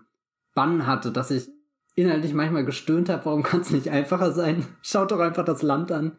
War, war, warum, warum, warum, warum, warum stellst du dich jetzt auf die Seite des Mannes, der dich eigentlich davor vergewaltigen wollte? Also vor was hast du noch größere Angst? Aber, aber der, der Film nutzt das ja komplett als, als, keine Ahnung, dramaturgisches Kapital oder so. Also es macht ihn ja noch größer, noch, noch besser, noch, noch mitreißender und am Ende geht's ja zumindest für die, die, die Key-Figuren gut aus. Das, das ist, glaube ich, auch ganz, ganz wichtig, dass er nicht zynisch dabei wird oder so, dass er, dass er da zwar sehr viele Übergriffe zeigt und, und Dinge, die, die nicht in Ordnung sind, wo du, wo du irgendwie erschrickst mit, mit, wie kann das in der Welt normal sein, geduldet sein, wie, wie kann, kann das der, der, der Antrieb dieser Leute sein, aber also der Hoffnungsschimmer am Ende tut schon sehr gut. Ja, ja, auf jeden Fall, weil ja die ständig auch die Frage über allem schwebt, was, was machen denn die Menschen mit dem ihnen geschenkten Land? Und äh, hier fahren sie es halt meistens gegen die Wand, mehr oder weniger das Land. Und ähm, die Julie, die erinnert ja auch so ein bisschen an unsere Hauptfigur in Woman Day Almost Lynched. So, mhm, die, die mhm. wollte ja eigentlich auch, äh, bevor sie den Salon ihres Bruders übernimmt, äh, wahrscheinlich eher eine Karriere als äh, Lehrerin in der Stadt anstreben. Sie fragt ja auch einmal explizit die Bürgermeisterin danach, ob, ob da nicht Stellen offen sind in, in die Richtung. Und es ist eine, eine ähnliche äh, Figur. Das ist so eine klassische Western-Figur, eben auch so die Lehrerin in, in so einer Western-Stadt, die bietet sich natürlich ideal auch als Love Interest für die meist männlichen Helden in, in Western an, was bei Woman Day Almost Lynched natürlich ein bisschen auf den Kopf gestellt wird, weil sie da ja die Heldin ist und nicht der Dude, der First Billing in dem Film hatte, was ich ihm immer noch übel nehme. Naja, egal. Darüber reden wir nicht. Aber auf der anderen Seite steht ja eine Figur, die auch diverse Parallelen zu anderen Figuren hat, die wir in, in anderen Filmen der letzten Woche hatten, nämlich die Patricia. Wo ich auch sagen musste, es trifft das zu, was du hier auch schon von mehreren Figuren gesagt hast in diesem Film, dass man nicht so richtig weiß, immer, wie, wie soll ich jetzt eigentlich zu der stehen? Sie zeigt auch ähm, Facetten, wo man irgendwie wieder nachvollziehen kann, warum sie so ist, wie sie ist, gerade wenn es um ihre Liebe zum Beispiel zu ihrem Vater geht. Wenn man so das platte, weite Land drumherum sieht, da merkt man auch, wie viel er aufgebaut hat und wie sehr sie dankbar ist, dass sie ihn hat, der sie da aufgezogen hat in dieser Situation. Und da versteht man auch irgendwie, warum sie einfach ein Psycho ist, so. Aber an anderen Stellen ist sie halt auch einfach sehr, sehr ich-bezogen, sehr, sehr auch indoktriniert, ne, von dieser Western-Ideologie. Weil ihr Bild von Männern ist halt auch sehr, sehr krass. Also den Moment hatte ich mehrmals im Film, wo, wo du klar, du hast diese, diese ganz alten Figuren, die, die ihren Krieg schon, schon ewig irgendwie da vor sich hin führen. Aber, aber dann, wenn du, wenn du auf einmal merkst, wie, wie, ja, keine Ahnung, wie, wie die anderen das gar nicht anders gelernt haben oder so, wie, wie das einfach drinsteckt und du kriegst es nicht raus und auf einmal wird es einfach unheimlich irgendwie auf so, so eine, so eine bestimmte Art und Weise. Das waren wirklich Gänsehautmomente in dem Film. Und ich glaube, Patricia ist da die Figur, wo man das am ehesten merkt. Sie erinnert mich nicht von ungefähr an äh, Elsa aus Indiana Jones und der letzte ah. Kreuzzug. Sie hat mir echte Vibes von so einer Person gegeben, ja. die so ein bisschen mit ihren blonden Haaren und blauen Augen so ein bisschen so wirkt, als würde sie einer extremen Ideologie folgen, in diesem Fall der toxischen Männlichkeit äh, in, in weites Land. Ähm. Sie hat allerdings nicht so eine gute, äh, sagen wir mal, Abschiedsszene wie, nee. wie Dr. Elsa Schneider. Aber ihr heiliger Kral ist auf jeden Fall diese, dieses Flüsschen, was sie da haben wollen, ne? Hm. Stell dir mal vor, beide Filme zusammen ergänzen sich gut, weil mit dem Gral könntest du aus dem Flüsschen schöpfen. Ja, aber wenn du Pech hast, ist es der falsche Gral und dann bist du tot. Deswegen choose wisely. Ähm, ja, gut, haben wir auch noch Indiana Jones hier reingebracht in den Wollmilchcast. Aber warum ich gesagt hatte, äh, äh, dass sie auch so ein paar Parallelen zu anderen Figuren hat, die wir in den letzten Wochen gesehen haben, ist natürlich, dass diese Idee dieser, erstmal hast du diesen General, so einen Mann mit Autorität, der sich da diese Mega-Villa aufgebaut hat, aber er hat keinen Sohn, deswegen ist sie eigentlich eher sowas wie der Ersatzsohn, beziehungsweise dann natürlich auch äh, der wirkliche Ersatzsohn. Im Film ist natürlich der Vorarbeiter, der von Charlton Heston gespielt wird. Aber sie hat, bei ihr merkt man schon, dass sie so ein bisschen wie ein Sohn aufgezogen wurde, zumindest mit Blick auf Frauen im Western wenn sie da mit dem Gewehr zum Beispiel auf mhm. dem Wagen unterwegs ist, wenn sie da einfach davon reitet und so und mehr Western Spirit irgendwie herumträgt als eben jemand wie, wie Gregory Peck zum Beispiel, wenn er da in den Film hineinkommt am Anfang. Und mit dieser Rolle, dieser zukünftigen Kettle Queen, erinnert sie natürlich auch an jemanden wie Barbara Stanwyck in 40 Guns, oder John Crawford vielleicht auch in Johnny Guitar oder Barbara Stanwyck auch in The Furies, wo wirklich eine, wo, wo von Anthony Mann, über den wir jetzt nicht gesprochen haben, aber wo sie wirklich eine ähnliche Rolle hat, auch wie, wie hier diese Tochter des, des Ranchers in Weites Land. Ist das hier ein Prequel von 40 Guns, was wir hier schauen, äh, Weites Land? Wenn, wenn du es jetzt nicht erwähnt hättest, hätte ich es gesagt. Ich finde, dass die, die, die Filme kommunizieren wunderbar miteinander. Ich sehe das genau, wie, wie, wie das die Vorgeschichte von 40 Guns oder einem der anderen Filme wird. Und, und das finde ich eigentlich auch wieder, das spricht ja für die, für die Figur, wie gut sie geschrieben ist, dass, dass sich danach eben eine Figur entwickeln kann, die wir in einem anderen Film anfeuern würden. Oder so. Und, und jetzt hier in dem, dem Weites Land gut, da, da geht sie für mich schon irgendwie unter, wenn, wenn ich ein Ranking machen müsste mit Winners und Losers in uh, The Big Country von William Byler. Hot or Not. ja, Hot or Not, da, da wäre sie leider auf der, der Not-Liste, was auch ein bisschen damit zusammenhängt, dass sie in dem großen Finale des Films keine Rolle mehr spielt. Also ihre Konflikte explodieren schon zweimal davor. Einmal im Gespräch mit eben Julie, die ja als, als sehr gute Freundin eingeführt werden und, und dann im Gespräch natürlich mit ihrem eigentlichen Verlobten, den sie da heiraten soll, der, der Gregory Peck, der aber einfach allen ihren Vorstellungen von einem richtigen Mann entsagt. Da, da, da habe ich das Gefühl, da, da endet der Film ihre Geschichte einfach, bevor, bevor dann der, der Schluss kommt. Ich weiß jetzt, bin mir langsam aber auch nicht mehr sicher, ob da wirklich noch eine Szene zusätzlich hinten mit dran gehängt werden hätte müssen oder ob das nicht schon eine ganz gute Entscheidung war, dass das Ensemble nach und nach irgendwie auszudünnen. Also jetzt nicht, dass die Figuren zwangsläufig sterben, aber dass du, dass du im Finale halt doch einen konzentrierteren Konflikt irgendwie auf diesen, diesen Urstreit hast, der dem allen zu, zugrunde liegt. Also ich finde, der, der Film trinkt da ja dann auch mit der, mit dieser Felsschlucht an so einem Ort hin, wo du auch das Gefühl hast, dass, das ist so ein Urort irgendwie, der, der ist geschaffen vor, weiß nicht wie vielen Äonen von, von Jahren hier in dieser Schlucht entscheidet sich das Schicksal der Menschheit.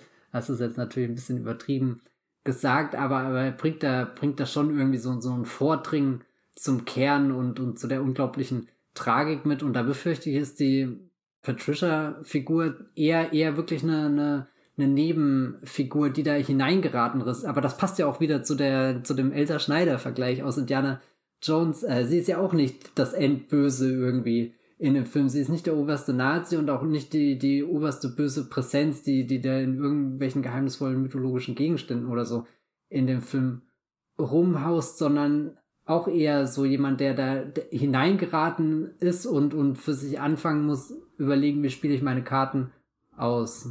Lasse ich, äh, lass ich meine Tagebücher unterschreiben oder nicht? Das sind ja alles große, Fra große Fragen.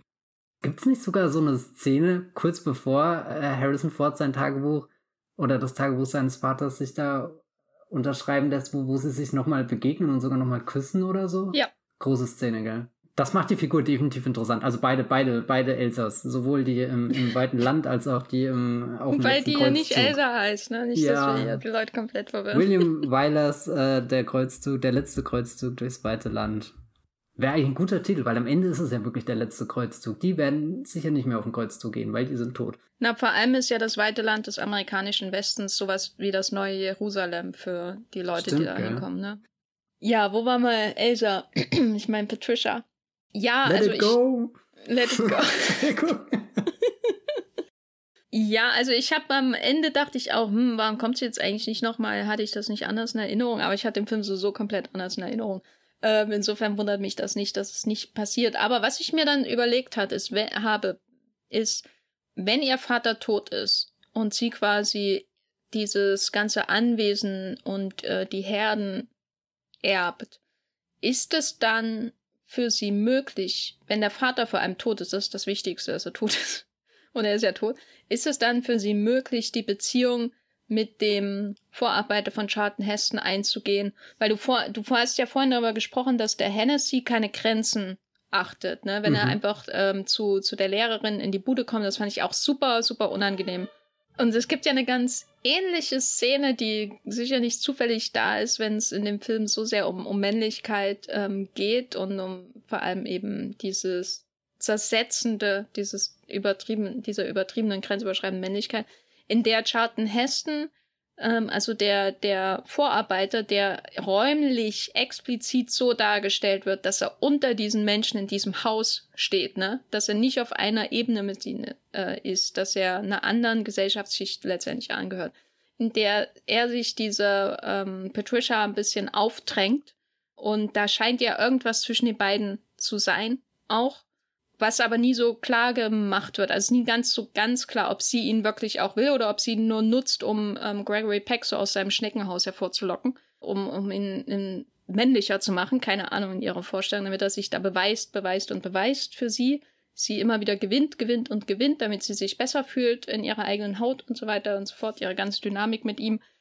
Und da habe ich mich gefragt, wenn der Vater tot ist, ist es ihr dann möglich, diese Grenzen, diese räumlichen Grenzen, die zwischen ihr und Charlton Heston bestehen, also auch gesellschaftlichen Grenzen, sie zu überwinden, könnten die dann ein Paar sein oder hält sie an dem fest und sucht sich einfach einen anderen Ehemann, der ihrem Männlichkeitsbild entspricht?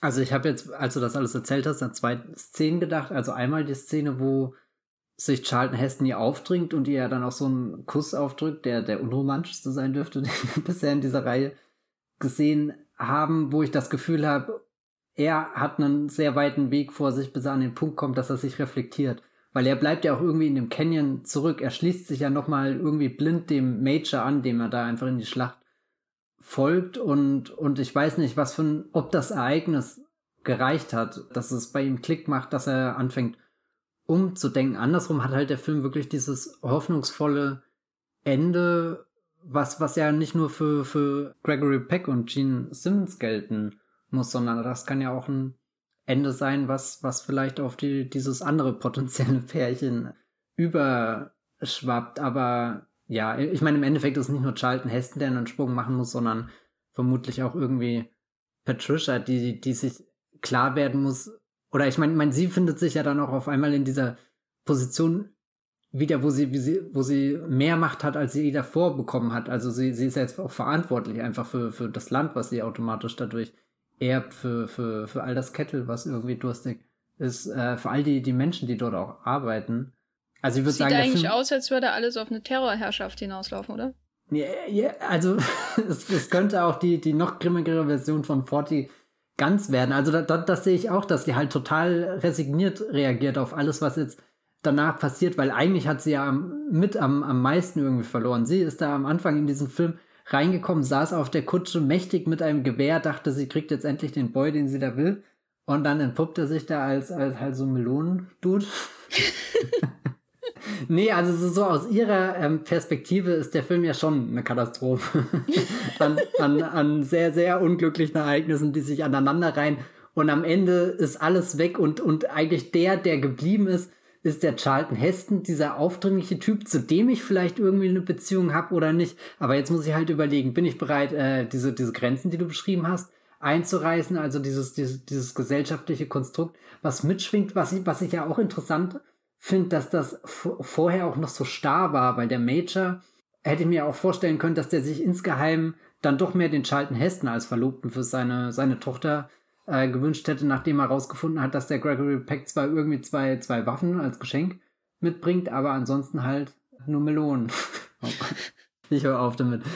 Also, äh, ja, ich weiß nicht, ich meine, ich rede jetzt sehr viel und, und finde keine Antwort, aber wie gesagt, das würde ich wieder auf die Seite des Films ähm, stellen, dass, dass er eben da so viel möglich lässt und, und das nicht äh, direkt besiegelt ist. Hast du denn eine, eine konkretere Vorstellung, was, was ihr Schicksal ist, ob die zusammenkommen oder, oder selbst wenn sie zusammenkommen, die brauchen ja auch, also ich meine nicht, dass es damals Therapie gab, aber die müssen ja auch wirklich darüber reden, was zwischen ihnen passiert ist. Und das ist ja was ganz Großes, was in dem Film oft nicht stattfindet. Wir haben, du hast, glaube ich, ganz am Anfang gesagt, es wird sehr viel geredet in dem Film, es ist ja auch viel Zeit dafür, aber die, diese entscheidenden, klärenden Sachen finden ja nicht statt. Und, und das ist ja gerade, das macht ja diese Szene, wo Gregory Peck in die Schlucht reitet, um äh, Julie rauszuholen und, und sie sich dann irgendwie auf die, die Hennessy-Seite stellt, weil, weil da eben auch so ein paar Schlüsselsätze einfach, das schaffen die Figuren, das nicht, das über den Mund zu kriegen und, und, und das endet ja fast auch in, in der nächsten Riesenkatastrophe und, und da, da ist halt die Frage, kann man, kann man die Hoffnung, die der Film am Ende setzt mit seinem, seinem grünen Land, was sich dann auftut, wie, wie, wie überschwänglich kann man die auf alles übertragen? Hm. Na, ich glaube, obwohl das Ende so positiv wirkt und auf einmal blühende Landschaften da sind, äh, wie, wie in Ostdeutschland nach der Wende auf einmal, obwohl das so positiv wirkt und jetzt gehört's uns und äh, Friede ist geschaffen, habe ich schon das Gefühl, dass so ein letzter Zweifel auf jeden Fall da bleibt, ob die Menschen das äh, raffen, was ihnen da eigentlich geschenkt wurde. So. Hm. Weil das ist ja so das Grundgefühl, was ich bei Weiler habe, dass sein Blick auf den Westen schon ist, nicht die Natur ist dran schuld oder, oder nicht diese Grundidee, da hat jemand sich was zu eingemacht, was eigentlich nicht ihm gehört. Und das ver äh, dirbt ihm den Charakter und zersetzt den ganzen Rest und dann zerfällt alles, was schon durchaus bei zum Beispiel Sam Fuller mitschwingt, finde ich. Das hast du ja bei Wyler nicht. Auch nicht, der, hier, der, zum Beispiel auch sowas wie bei John Ford, so die Konsequenzen der Eroberung dieses Landes mhm. und was macht das aus den Menschen, der Hass, der diese Eroberung antreibt, der Hass vor allem auf die amerikanischen Ureinwohner, wie setzt er sich fort und so, diese Fragen stellt sich ja Weiler alles gar nicht. Das hier ist schon sehr wie so eine Blase, was ja auch sich daran bestätigt, dass man nicht so wirklich weiß, in welchem Bundesstaat spielt das überhaupt ähm, und wann genau spielt das überhaupt. Das ist die Westworld. genau. ähm, und so, das ist ja alles noch sehr idealistisch gehalten, der Blick auf den Westen. Die Menschen kommen auf ihren Flecken Erde und sind selber verantwortlich, wie sie damit umgehen, als wurde er ihnen geschenkt und gegeben, was natürlich nicht so war. Aber naja. Und die Frage ist aber immer, die dann weiterhin besteht, sind die Menschen fähig, damit zu, zu, ähm, zu quasi damit zu leben, zusammenzuleben? Das ist ja die große Frage. Können die Menschen überhaupt zusammenleben? Mit fast biblischen Zügen, wenn hier äh, Generationen verfeindet sind, so der Art. Und ich glaube, da bleibt ein letzter Zweifel durchaus bestehen, weil das Ende eben nicht sehr sauber ist. Auch das kann hm. zufällig sein, weil ähm, William Wyler gegen Ende auch abgezischt ist, um Ben Hur zu drehen äh, wo er dann wirklich sehr biblisch wurde. Aber es hilft auf jeden Fall, glaube ich, dem Film. Also es ist ja nicht so, dass das Ende dann damit äh, besiegelt wird, dass alle Hennessy's und alle Tyrells gemeinsam ihren ihre Münder in den Fluss äh, äh, versenken oder so. Ne, das wäre ja wirkliche Harmonie. Ich stelle mir gerade vor, wie Sam Neill da steht und so Brachiosaurus anschaut und. und. also für mich bleibt da auf jeden Fall ein Zweifel. Was aber, ja. glaube ich, auch mit dem Finale zusammenhängt, wo, wo man das Gefühl hat, diese zwei alten Männer treten sich in diesem Canyon, der, der Wahnsinn aussieht, auch die ganze Sequenz im Finale, wie sich das Bild immer weiter verengt auf diese beiden und gleichzeitig auch die Kamera wieder so distanziert ist, ähnlich wie bei dem Boxkampf von Heston und Peck früher im Film. Das heißt, wir sind distanziert und desto kleiner und unbedeutender wirkt letztendlich auch die Konfrontation zwischen diesen beiden alten Männern und die treffen sich da und die schießen sich gegenseitig tot und dann wirkt das so kopflos, weißt du, dieses Ende irgendwie die Familie zieht sich dann im Canyon zurück und verschwindet hinter diesen weißen Bergen wieder. Und die anderen reiten raus aus dem Canyon. Und der Zweifel bleibt bestehen, ob jetzt damit wirklich alle hm. Probleme gelöst sind, nur weil die beiden Eulen weg sind vom Fenster. Ich, ich meine, wenn, wenn ich das Ende ganz düster deuten würde, könnte ich auch sagen, der Loop beginnt von vorne, weil, weil irgendwann stand ja die Terrell-Familie auch mal vor diesem grünen Land und hat das angeschaut und alles schien möglich. Und eigentlich wurden wir gerade 166 Minuten Zeugen davon, dass das all dieses Land, was ja wirklich Platz für jeden, selbst für, für jedes Lama, was da reinkommt, bieten würde, dass all dieses Land nicht gereicht hat, dass diese Familie sich da friedlich hingesetzt hat und, und einfach irgendwas gemacht hat. Also abgesehen von, von, von dem, dem Grundkonflikt mit, mit, naja, es ist sowieso nie ihr Land gewesen, aber das habe ich auch schon überlegt. Äh, was, was ist, wenn, wenn, wenn eigentlich in, in Big Country Part 2, was ist, wenn Gregory Peck, Peck einfach zum nächsten Major wird, wobei da, da, da müsste schon einiges schief gehen, weil, weil das, das finde ich auch erstaunlich, dass, dass er den Film so gut durchhält als, als eine Figur, in deren Idealismus man sich doch irgendwie verlieben kann. Also so, du hast das am Anfang ja noch so zögerlich gesagt, mit tötet er jemanden oder, oder oder bleibt er da, da, da unschuldig und, und er schafft das ja durch? Und, und den Einschuss, den er ja dann hat, also wirklich den einen explizit, den Einschuss, den, den er auch versenken könnte, den wirft er ja weg. Ich muss halt auch sagen, dass ich mir die ganze Zeit die Gregory Peck-Figur so ihre Backstory vorstelle, so dass er irgendwann mal einen weißen Wal gejagt hat. Mhm. Und hat nicht Gregory Peck auch Captain Ahab gespielt? Aber jedenfalls, ich stelle mir mal vor, weißt du, weil ich finde Seemänner viel beeindruckender als Cowboys, muss ich ehrlich gesagt sagen. So grundsätzlich.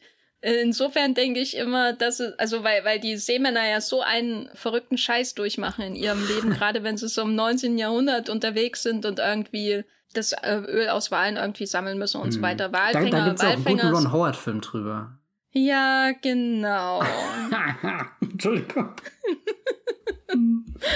ähm, jedenfalls finde ich, äh, habe ich deswegen immer so die Vorstellung davon, das ist einfach in Wirklichkeit der härteste Mann, der irgendwie den äh, Wilden Westen betreten hat. Und, und all die Cowboys sind alle nur so, so Hochstapler oder so. Was ja dann auch wirklich auch so dargestellt wird in dem Duell zwischen ihm und dem Hennessy Junior, wo der Hennessy Junior nur noch seine Stirn streift mit seiner einen Kugel, die er hat, äh, als die Stirn von Gregory Peck. Gregory Peck hat noch eine Kugel übrig und auf einmal kommt der Hennessy Junior als winselndes Opfer daher. Und auf einmal fällt alles in sich zusammen, was er vorher projiziert hat und projizieren wollte. Und es wirkt ja schon sehr erbärmlich, alles natürlich übertrieben erbärmlich, ähm, wie, er, wie er sich gibt. Und gleichzeitig denkt man, ja, ich verstehe es absolut, warum er sich so verhält. Ne? Wer, wer, wer hätte denn eigentlich keine Angst davor zu sterben? Und der Vater erschießt ihn dann auch noch als, als Strafe hinterher. Und das ist einfach alles nur so kranker Scheiß. Und Gregory Peck denkt sich nur, geht doch mal einen Wal fangen, dann wisst ihr, was läuft in der Welt. Also okay, erst weil du jetzt nochmal den Wal erwähnt hast, ich habe recherchiert. Äh, Gregory Peck hat 1956 in John Hustons Moby Dick den Captain Ahab gespielt und Achtung, Plot Twist, 1998 im TV-Zweiteiler Moby Dick hat er Pfarrer Maple gespielt und Patrick Stewart spielt den Captain Ahab. Also er ist äh, Moby Dick durch und durch eigentlich des Kinos. Aber was, was jetzt nochmal hier zurück zu der, zum, zum, zum, zum Konflikt in der äh, Hennessy-Dynastie.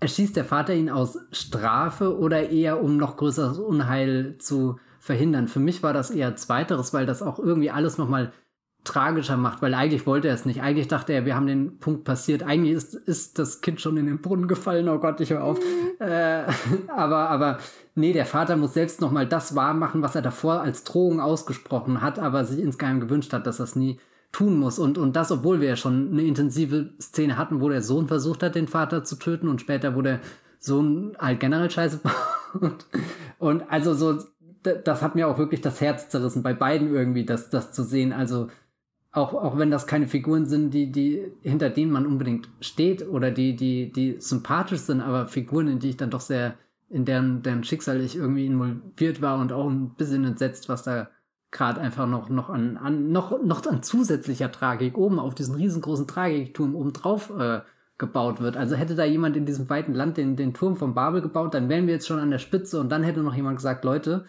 ich habe noch Tragik hier, hallo. Äh, schönes Bild. ähm, ähm, also für mich war es einerseits tragisch, auf jeden Fall, vor allem dann die Szene danach, wo er seinen toten Sohn in Händen hält. Und es ist auch der erste Film von den Western, die wir jetzt bisher geschaut hab, haben, wo man so viel Blut sieht. Aber andererseits war es für mich auch so der Gipfel der Enttäuschung, die dieser Vater über seinen Sohn von Anfang an ausdrückt, die einen auch ähm, Rückschlüsse ziehen lässt auf die Gründe, warum der Sohn so ein bescheuertes Arschloch ist. Hm. Also, weil es wirkt ja schon so, als könnte er seinem Vater sowieso nie genügen. Und das merkt man früh im Film, die Art und Weise, wie er auch mit seinem Sohn spricht. Und oft hat man das Gefühl, es ist auch absolut gerechtfertigt, weil er halt ziemlich dumme Sachen macht, inklusive äh, ihm vorzulügen, dass die Lehrerin, Lehrerin auf ihn steht, bis hin dann ähm, zu sagen, wenn du auch nur ein Wort zu, äh, positives Wort zu Gregory Peck äh, sagst, dann erschieße ich dich. Und deswegen macht sie ja dieses ganze, oh, ich will eigentlich in Wirklichkeit hier bleiben Spiel und so. Und damit ist der Vater ja auch nicht einverstanden und so, aber gleichzeitig wirkt es auch so, da ist noch ein riesen Rattenschwanz an anderen Dingen, wo dieses Problem mal anfing, irgendwo ganz am Anfang, wo der Vater mit seinem Sohn unzufrieden war, um der Sohn wahrscheinlich das Gefühl hatte, er kann ihm sowieso niemals genügen. So ist ja auch so was Klassisches aus, aus Tragödien und so dieses Motiv, dass der Sohn den Ansprüchen des Vaters nie genügen kann und deswegen komplett äh, einen Irrweg dann einschlägt. Und äh, insofern wirkt das dann am Ende auch wie so der finale Moment, wo der Vater einfach genug hat von dem Sohn, der niemals seinen Ansprüchen genügen konnte. Und äh, er ihn, äh, der Sohn stellt ihn ja auch im Grunde in seiner Sicht zumindest in, seinem, in seiner Sicht auf die Welt bloß, weil er allen Regeln des Duellierens und äh, rechtschaffener, in Anführungszeichen, Männer widerspricht, indem er dann auch noch erstens nicht, sich nicht mal töten lässt im Duell, äh, sondern Feigheit zeigt und dann auch noch die Waffe von dem anderen greifen, den in den Rücken schießen will und solche Sachen.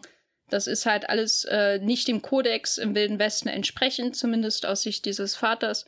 Und da macht er halt Schluss mit ihm. Konntest du dir auch vorstellen, dass der Vater auch in sich selbst sehr zerrissen ist, weil er bei der Erziehung des Sohnes versagt hat? Und zusätzlich fehlt ja auch bei, bei beiden großen Familienhäusern die, die Mutterrolle, die ja vielleicht was verändert hätte können, wenn sie da gewesen wäre, ist sie ja jetzt nicht. Aber das habe ich schon überlegt, ob das bei ihm auch so, so mitschwingt im Gegensatz zu dem äh, Major, der ja jetzt auch allein irgendwie vorne an seinem Haus steht, aber zumindest wenn man von außen auf die Oberfläche schaut, sieht das ja aus, als hätte er es hingekriegt, als hat er alles unter Kontrolle. Er hat da diese mega coole Tochter, die zufällig Dr. Elsa Schneider von der SS ist.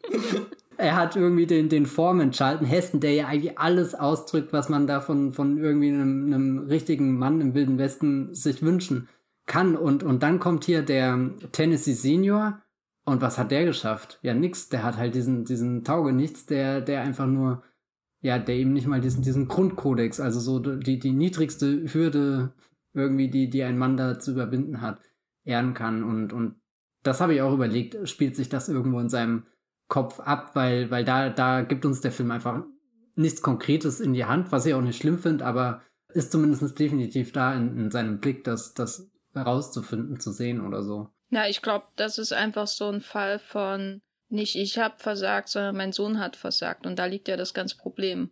Die mangelnde Reflexion bei, bei allen Vätern in diesem Film. So was sie aus ihren Kindern machen. Und bei dem Tyrrell-Vater ist es ja auch, finde ich das auch immer sehr, sehr hart.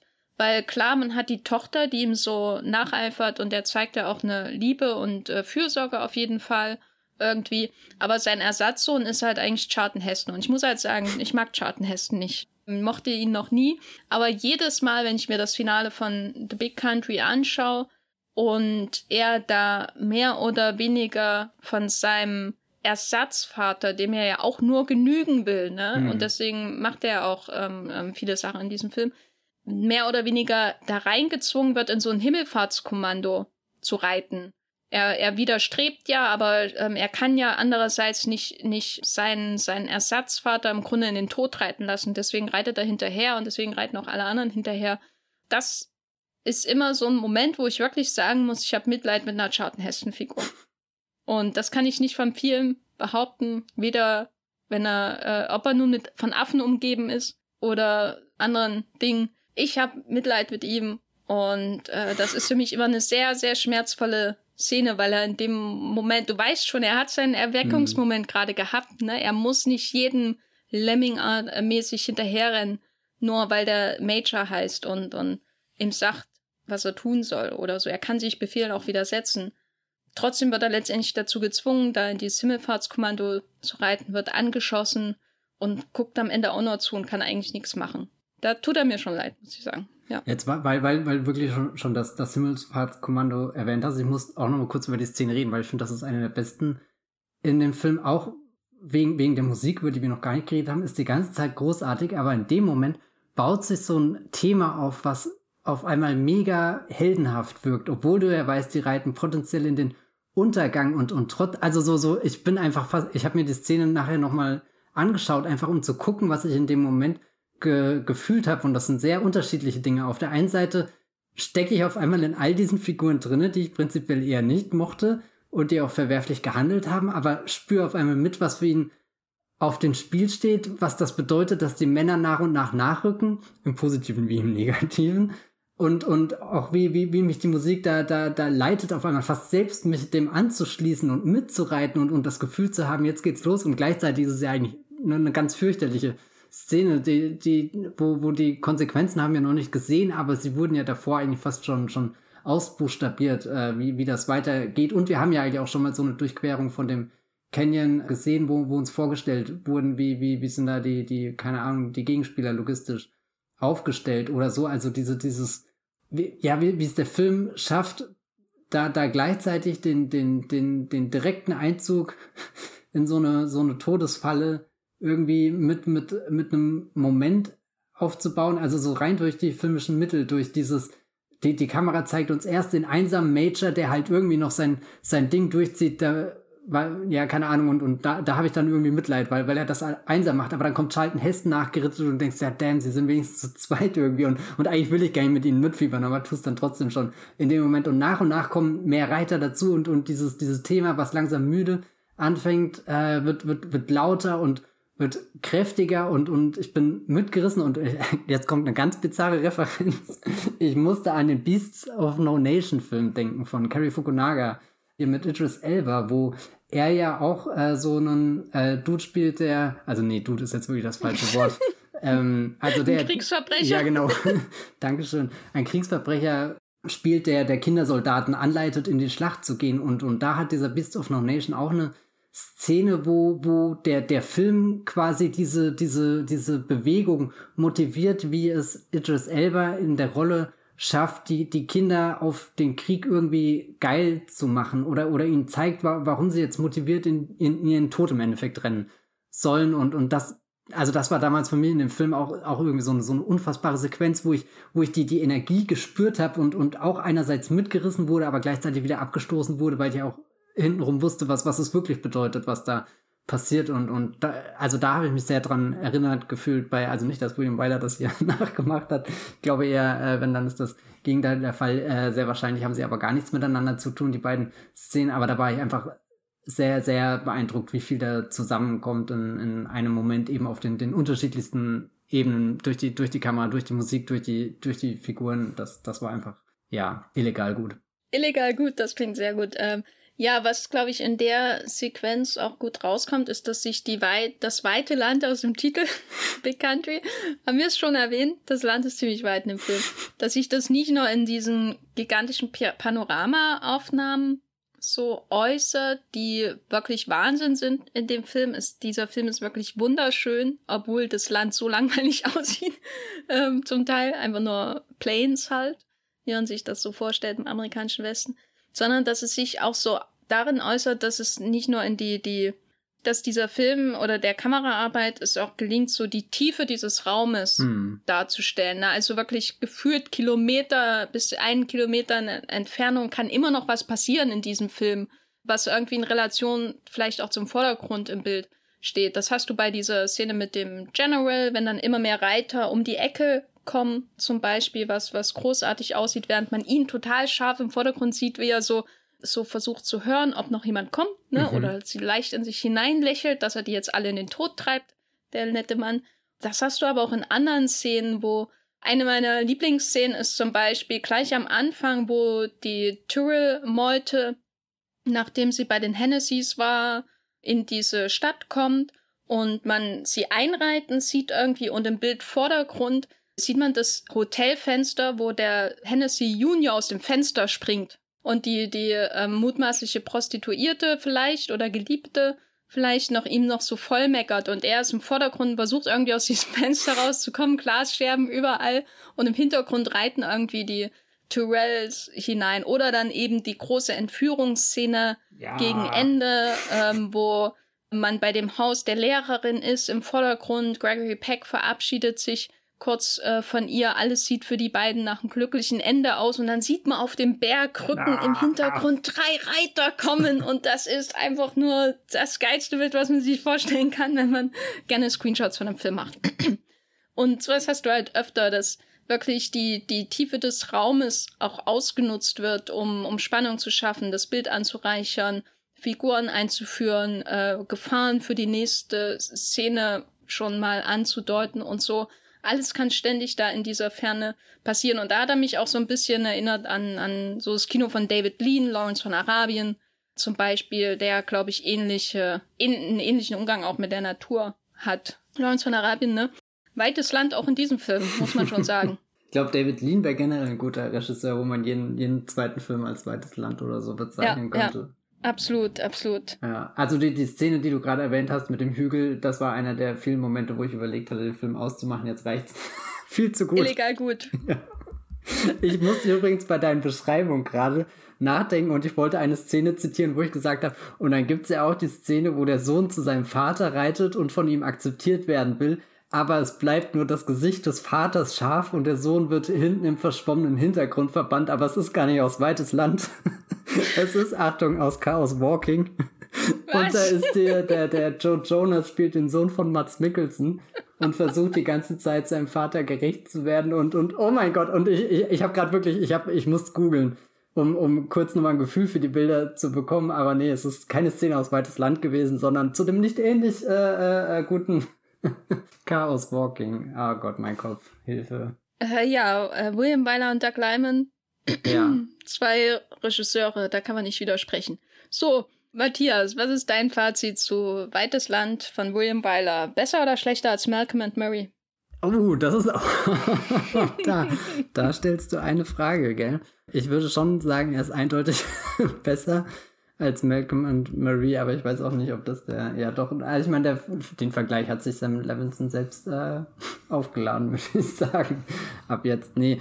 Ich bin absolut begeistert, dass diese, diese Western-Reihe nicht aufhört, tolle Filme zum Vorschein zu bringen und würde sogar sagen, dass Weites Land schon einer der ist, die, die ich am liebsten hier drin gesehen habe. Also ich bin wirklich hin und weg von, von wie, wie der Bild aus sieht und was der ja gestern in mir ausgelöst hatte, hatte dann noch ein bisschen Mitleid mit John Ford, der, der, der wirklich sich nicht scheut, den Western so geil aussehen zu lassen wie möglich.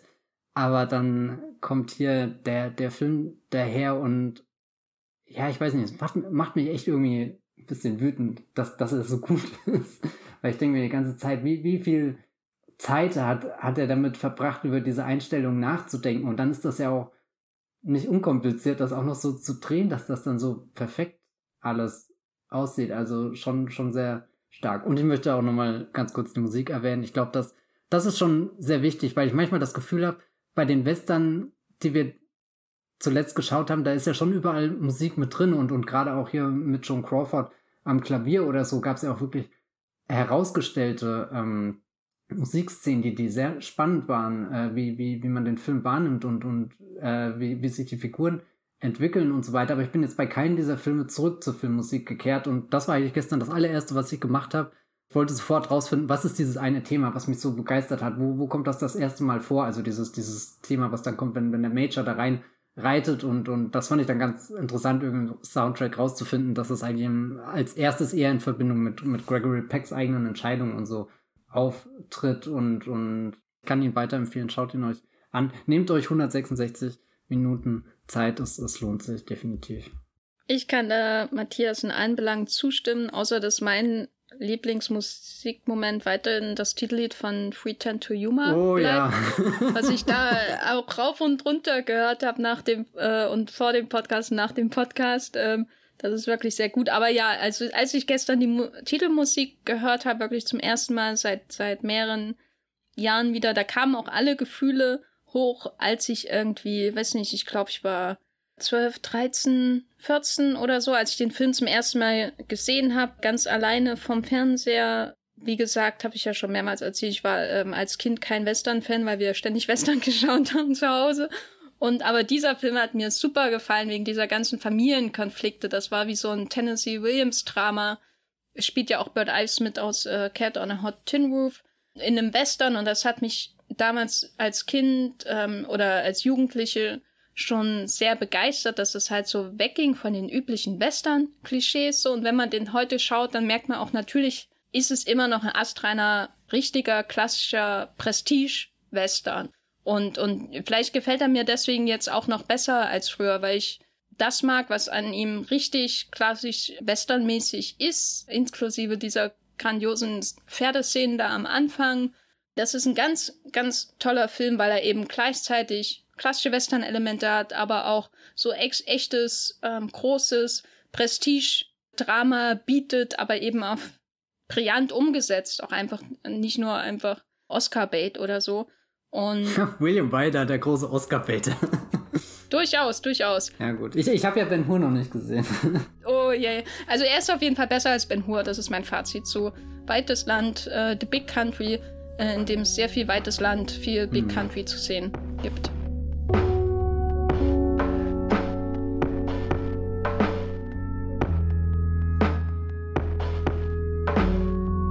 Matthias, wir haben es geschafft.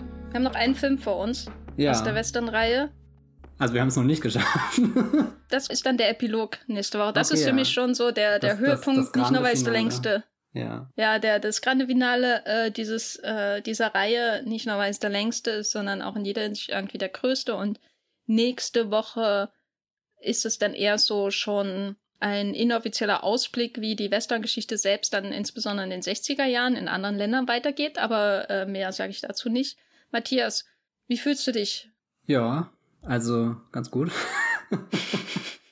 Könntest du jetzt noch jahrelang weiter Western gucken?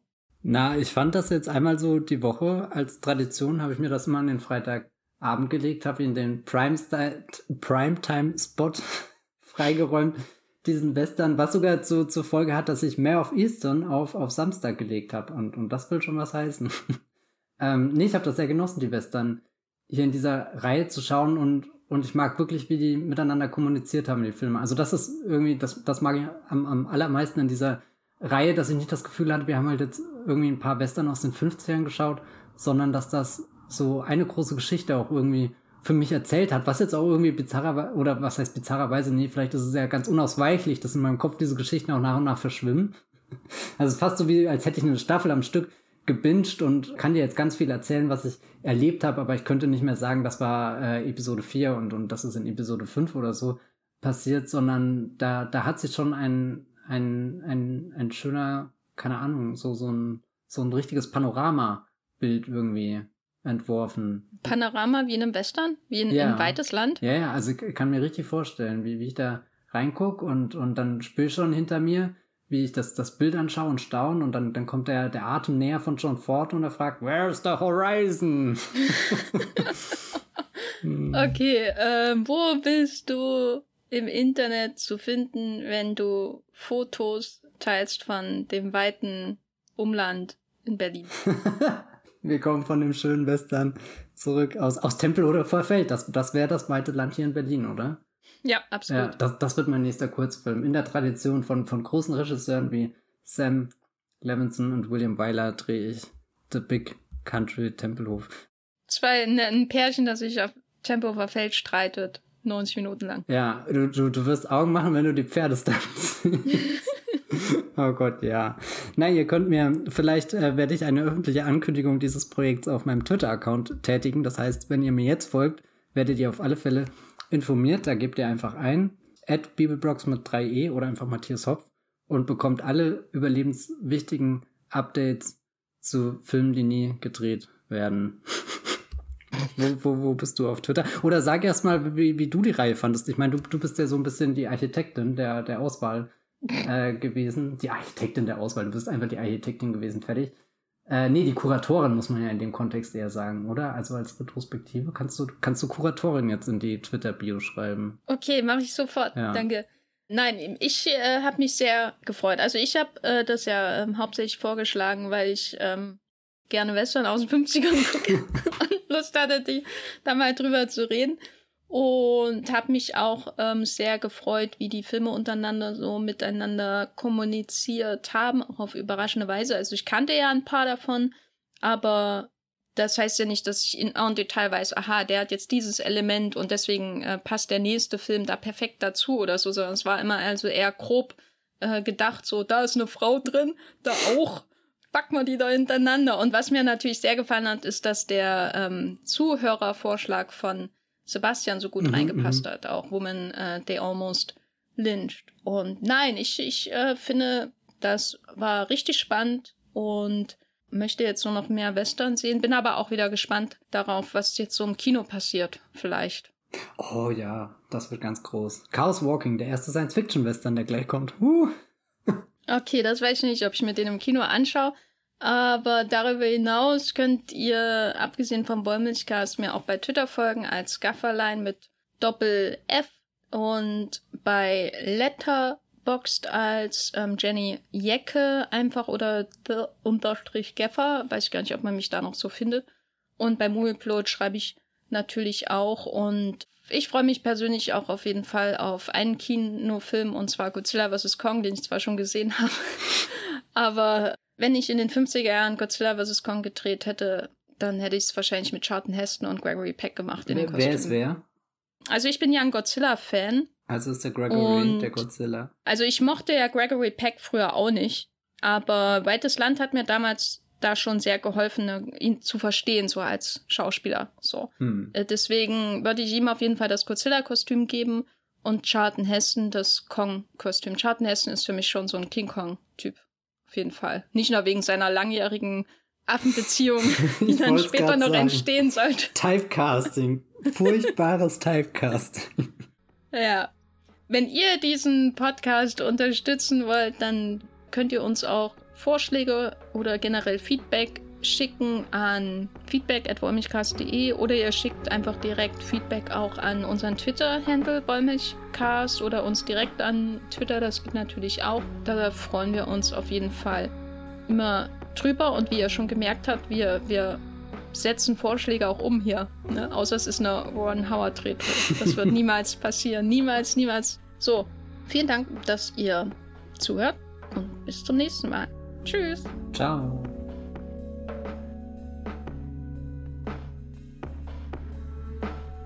Der Wollmilchcast wird produziert von Jenny Jecke und Matthias Hopf. Unser Intro und Outro stammt aus dem Song Slam Canto von Kai Engel. Ihr könnt unseren Podcast bei allen gängigen Apps abonnieren und wir freuen uns über Kommentare und Bewertungen auf iTunes.